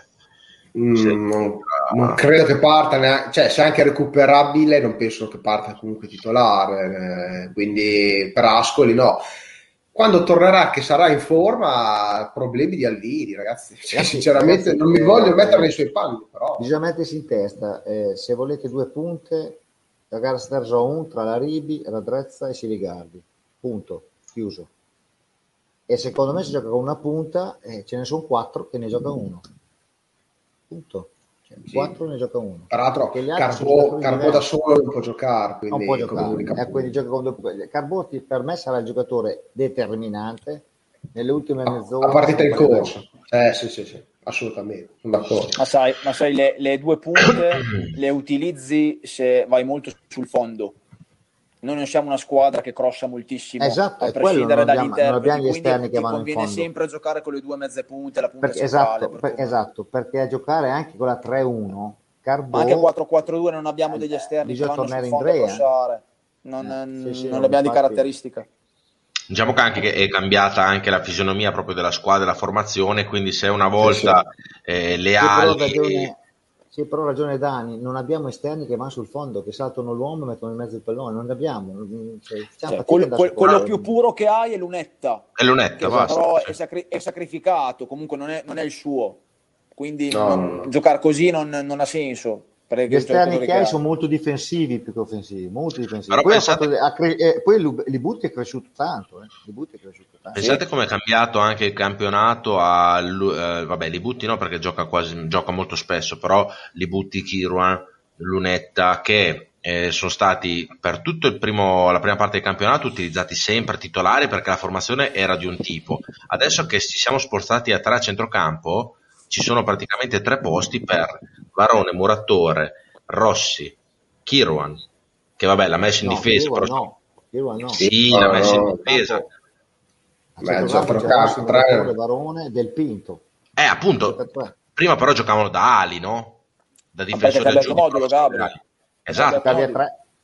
Quindi adesso ci sono veramente pochi posti per giocatori che prima giocavano titolari parlo di Libutti, di Kiron, Beh, di Lunetta. A livello, a livello, di esterni, comunque giochi con due terzini, tu di esterni ne hai, ne hai finché vuoi, eh, perché non scordiamo non stiamo più vedendo Zampano, ma anche lui è un terzino, non sta, non sta giocando, ma eh, Costa infortunato. Quando torna Costa, ragazzi, a parte che è l'unico mancino, poi cosa fai? Rinunci, rinunci ah, un giocatore come Costa, eh, fai fatica, però i posti sono due eh, sulle fasce. Adesso, quindi... adesso, adesso ah, però di mancino puro c'è solo lui. Eh, c'è solo lui. Adesso, adesso, comunque c'è, onestamente c'è una rosa che può fare quello che vuole. Può, può fare tutto. Può giocare a 3, può giocare con la 3-1, può giocare con la 2-1, può giocare come vuole. Eh, dipende come vuole impostarla lui eh, c'è, la, c'è, la, qualità, c'è alzata la qualità e quindi... Insomma, Ci ricordano giustamente che Nico Kieran è il figlio dell'ex giocatore di rugby John Grazie, no, grazie perché è una, è una, nozione che non avevamo ancora preso dai, dai giornalisti di Dazzone, quindi insomma meno male che qualcuno ce lo ricorda ogni tanto. Perché, Ma ieri sera l'ha detto? No, sì, beh, l'ha detto, no, l'ha detto, detto sì. Mauro Lancellotti lavora ad Ascoli e un collega mi dice che il Picchio giocherà con il 4-3-1-2, ma come noi? Sì. Leali Puccino, Brosco Puccino. 40, Dorazio, Saric, Danzi, Eramo, Sabiri, Bu- Bidaui, Dionisi. Bidaui, Dionisi. E davanti, eh. davanti, davanti, loro ci sono... Eh, sì. Ma anche... ci mettiamo... Allora ci mettiamo a specchio come ieri sera noi. Davanti loro sono migliorati parecchio perché quelle Sabiri, Bidawi e Dionisi... A Sabiri c'era so. anche l'andata, eh? Sì, sì, Sabiri c'era, c'era, anche l'andata, c'era anche l'andata, però Bidawi e Dionisi... Ottimo giocatore Dionisi. Ottimo giocatore. Allora, ragazzi, direi che sono le 22.59, se non le 23. È giunto il momento di salutare tutti Candomalet perché domattina va a lavorare tra nel bomber che fa un cast total day. Quindi, quindi io ringrazio il buon Daniele Folloni che ci vediamo. Onestamente, onestamente grazie a voi, ragazzi. Grazie Dani per aver partecipato. Dai, adesso Grazie ti chiameremo anche altre puntate quando, quando no, vorrai venire. Precedenza a voi, ragazzi. Ne basta no. una, no, ne basta una sì. che paga Esatto, è così, è così, è così. Alla fine abbiamo, vogliamo cambiare modulo anche noi e se prima il bomber era titolare adesso incomincia a fare della panchina, quindi quando vuoi venire cambiamo modulo e il bomber incomincerà esatto, esatto. Va bene, magari a, tra- a, trasmissione in corso magari la facciamo entrare. Va bene. E ci vediamo domenica per, per la partita. Eh, chiaro, chiaro, col fazioso, in anche il fazioso secondo me. Esatto, fratello, beh, chiaro. esatto. È faziosissimo. Grazie Cavaz. Grazie a voi, salutiamo anche il buon Olmi che credo sia verso l'ultima fetta di pizza, eh, però sapete che c'era la doppia pasta e quindi doppia mozzarella, è stata, è stata un po' lunga questa pizza, quindi salutiamo anche il buon Olmi. Doppio, doppio, doppio, tirata. Tirata, cioè, era lunga, era lunga. Intanto ci stanno, oh, questo, questo qua è un bel messaggio, lo leggiamo perché noi ci fa piacere. Due ore spettacolari in compagnia con voi, grazie e buonanotte, grazie mille. Grazie se, a se- se siete ancora Grazie. in 70 persone a guardarci e dopo 3-4 giorni ci sono 1800, 2000, 4000 visualizzazioni, vuol dire che la gente gli facciamo compagnia anche il giorno dopo, eh, nei lavori, perché ci dicono che se sto lavorando però vi ascolto con le cuffie, eccetera, quindi a noi fa piacere. E gasa il bomber, però a noi fa piacere. Esatto. Ormai sono diventato come la- l'acqua Perrier. Casa, sono gonfio come esplodo come Fantozzi, galleggio in aria. Ti paragoniamo al rutto di Fantozzi nella stanza. Allora, Bombe, siamo arrivati alla fine. Fai, di, di una Stiamo cosa sensata, di una Eh? cosa sensata, una, una frase di buon auspicio, però no- non essere banale, ok? Di una cosa, abbiamo una partita importante, Ascoli Reggiana. Non Ascoli Reggiana. banale. Scusami, Reggiana Ascoli che eh, no, no, che è una, di una frase importante, ci sta guardando anche Varone che ci ha detto che sta guardando. Sai, Tanto, tanto lo so che se incomincia a parlare tu stacchi subito, quindi è inutile che fai il furbo. Allora, Ormai è vecchia, frase- stravecchia e ipervecchia, quindi eh, Viste e riviste. No, c'è l'inquadratura da un quarto d'ora. salutia- saluto tutti. Grazie mille a tutti per averci guardato su Face Regia 1919. Sapete che le frasi del bomber non ne frega un cazzo a nessuno, tanto meno a noi che siamo dei suoi colleghi. Ci vediamo prossimo mercoledì, ore 21, per commentare, speriamo, una, una bella prestazione di, della Regia. Dimmi, Eh. bomber, dai. No, saluto tutti quanti anch'io, non fare il coglionazzo, eh, perché qua eh, Fischia alla fine, Bomber, fischia alla perché ci fine. vuole buona educazione, anche se io ogni tanto mi slitta la pressione, però saluto tutti quanti, buonanotte, forza Regia, crediamoci tutti, stiamo vicini alla squadra perché è il momento buono. Chiedi anche scusa perché hai bestemmiato tutta la puntata. Chiedo scusa se il coglionazzo mi ha fatto bestemmiare tutta la puntata. No, c'ho le, Ah, sono io. Sì, c'ho le campane qua delle, che delle stanno suonando, non storie. capisco il perché.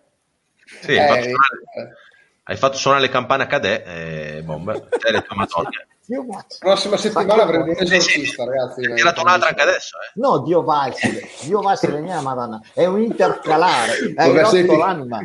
Chiudi sta trasmissione perché ormai Oh, eh, guarda, facciamo così, Bomber, ecco. Ma, ma Bomber, ma sono le, le 23 di, di, i di- vicini di- chiamano la polizia. Eh? Cioè, Eh, vabbè, che- come i sogni che ha, non è che sono da per me che ha, quindi non fa credere mia. Era però che manda a cagare a stora che a Fischer. Ma secondo te chi senti? Che c'ho, c'ho dei veti con c'ho quattro dita di vetro, ma secondo te boh, vado sotto vuoto quando chiude le finestre.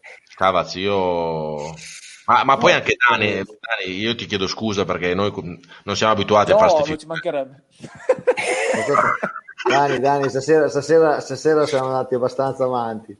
Bomber, Eh, ci mi fa- senza urli, Mi ha fatto i tre piacere, fischi mi ha fatto piacere. tre fischi finali e chiudiamo, via. No, salutiamo. Fischi finali? Eh, cioè, Finita.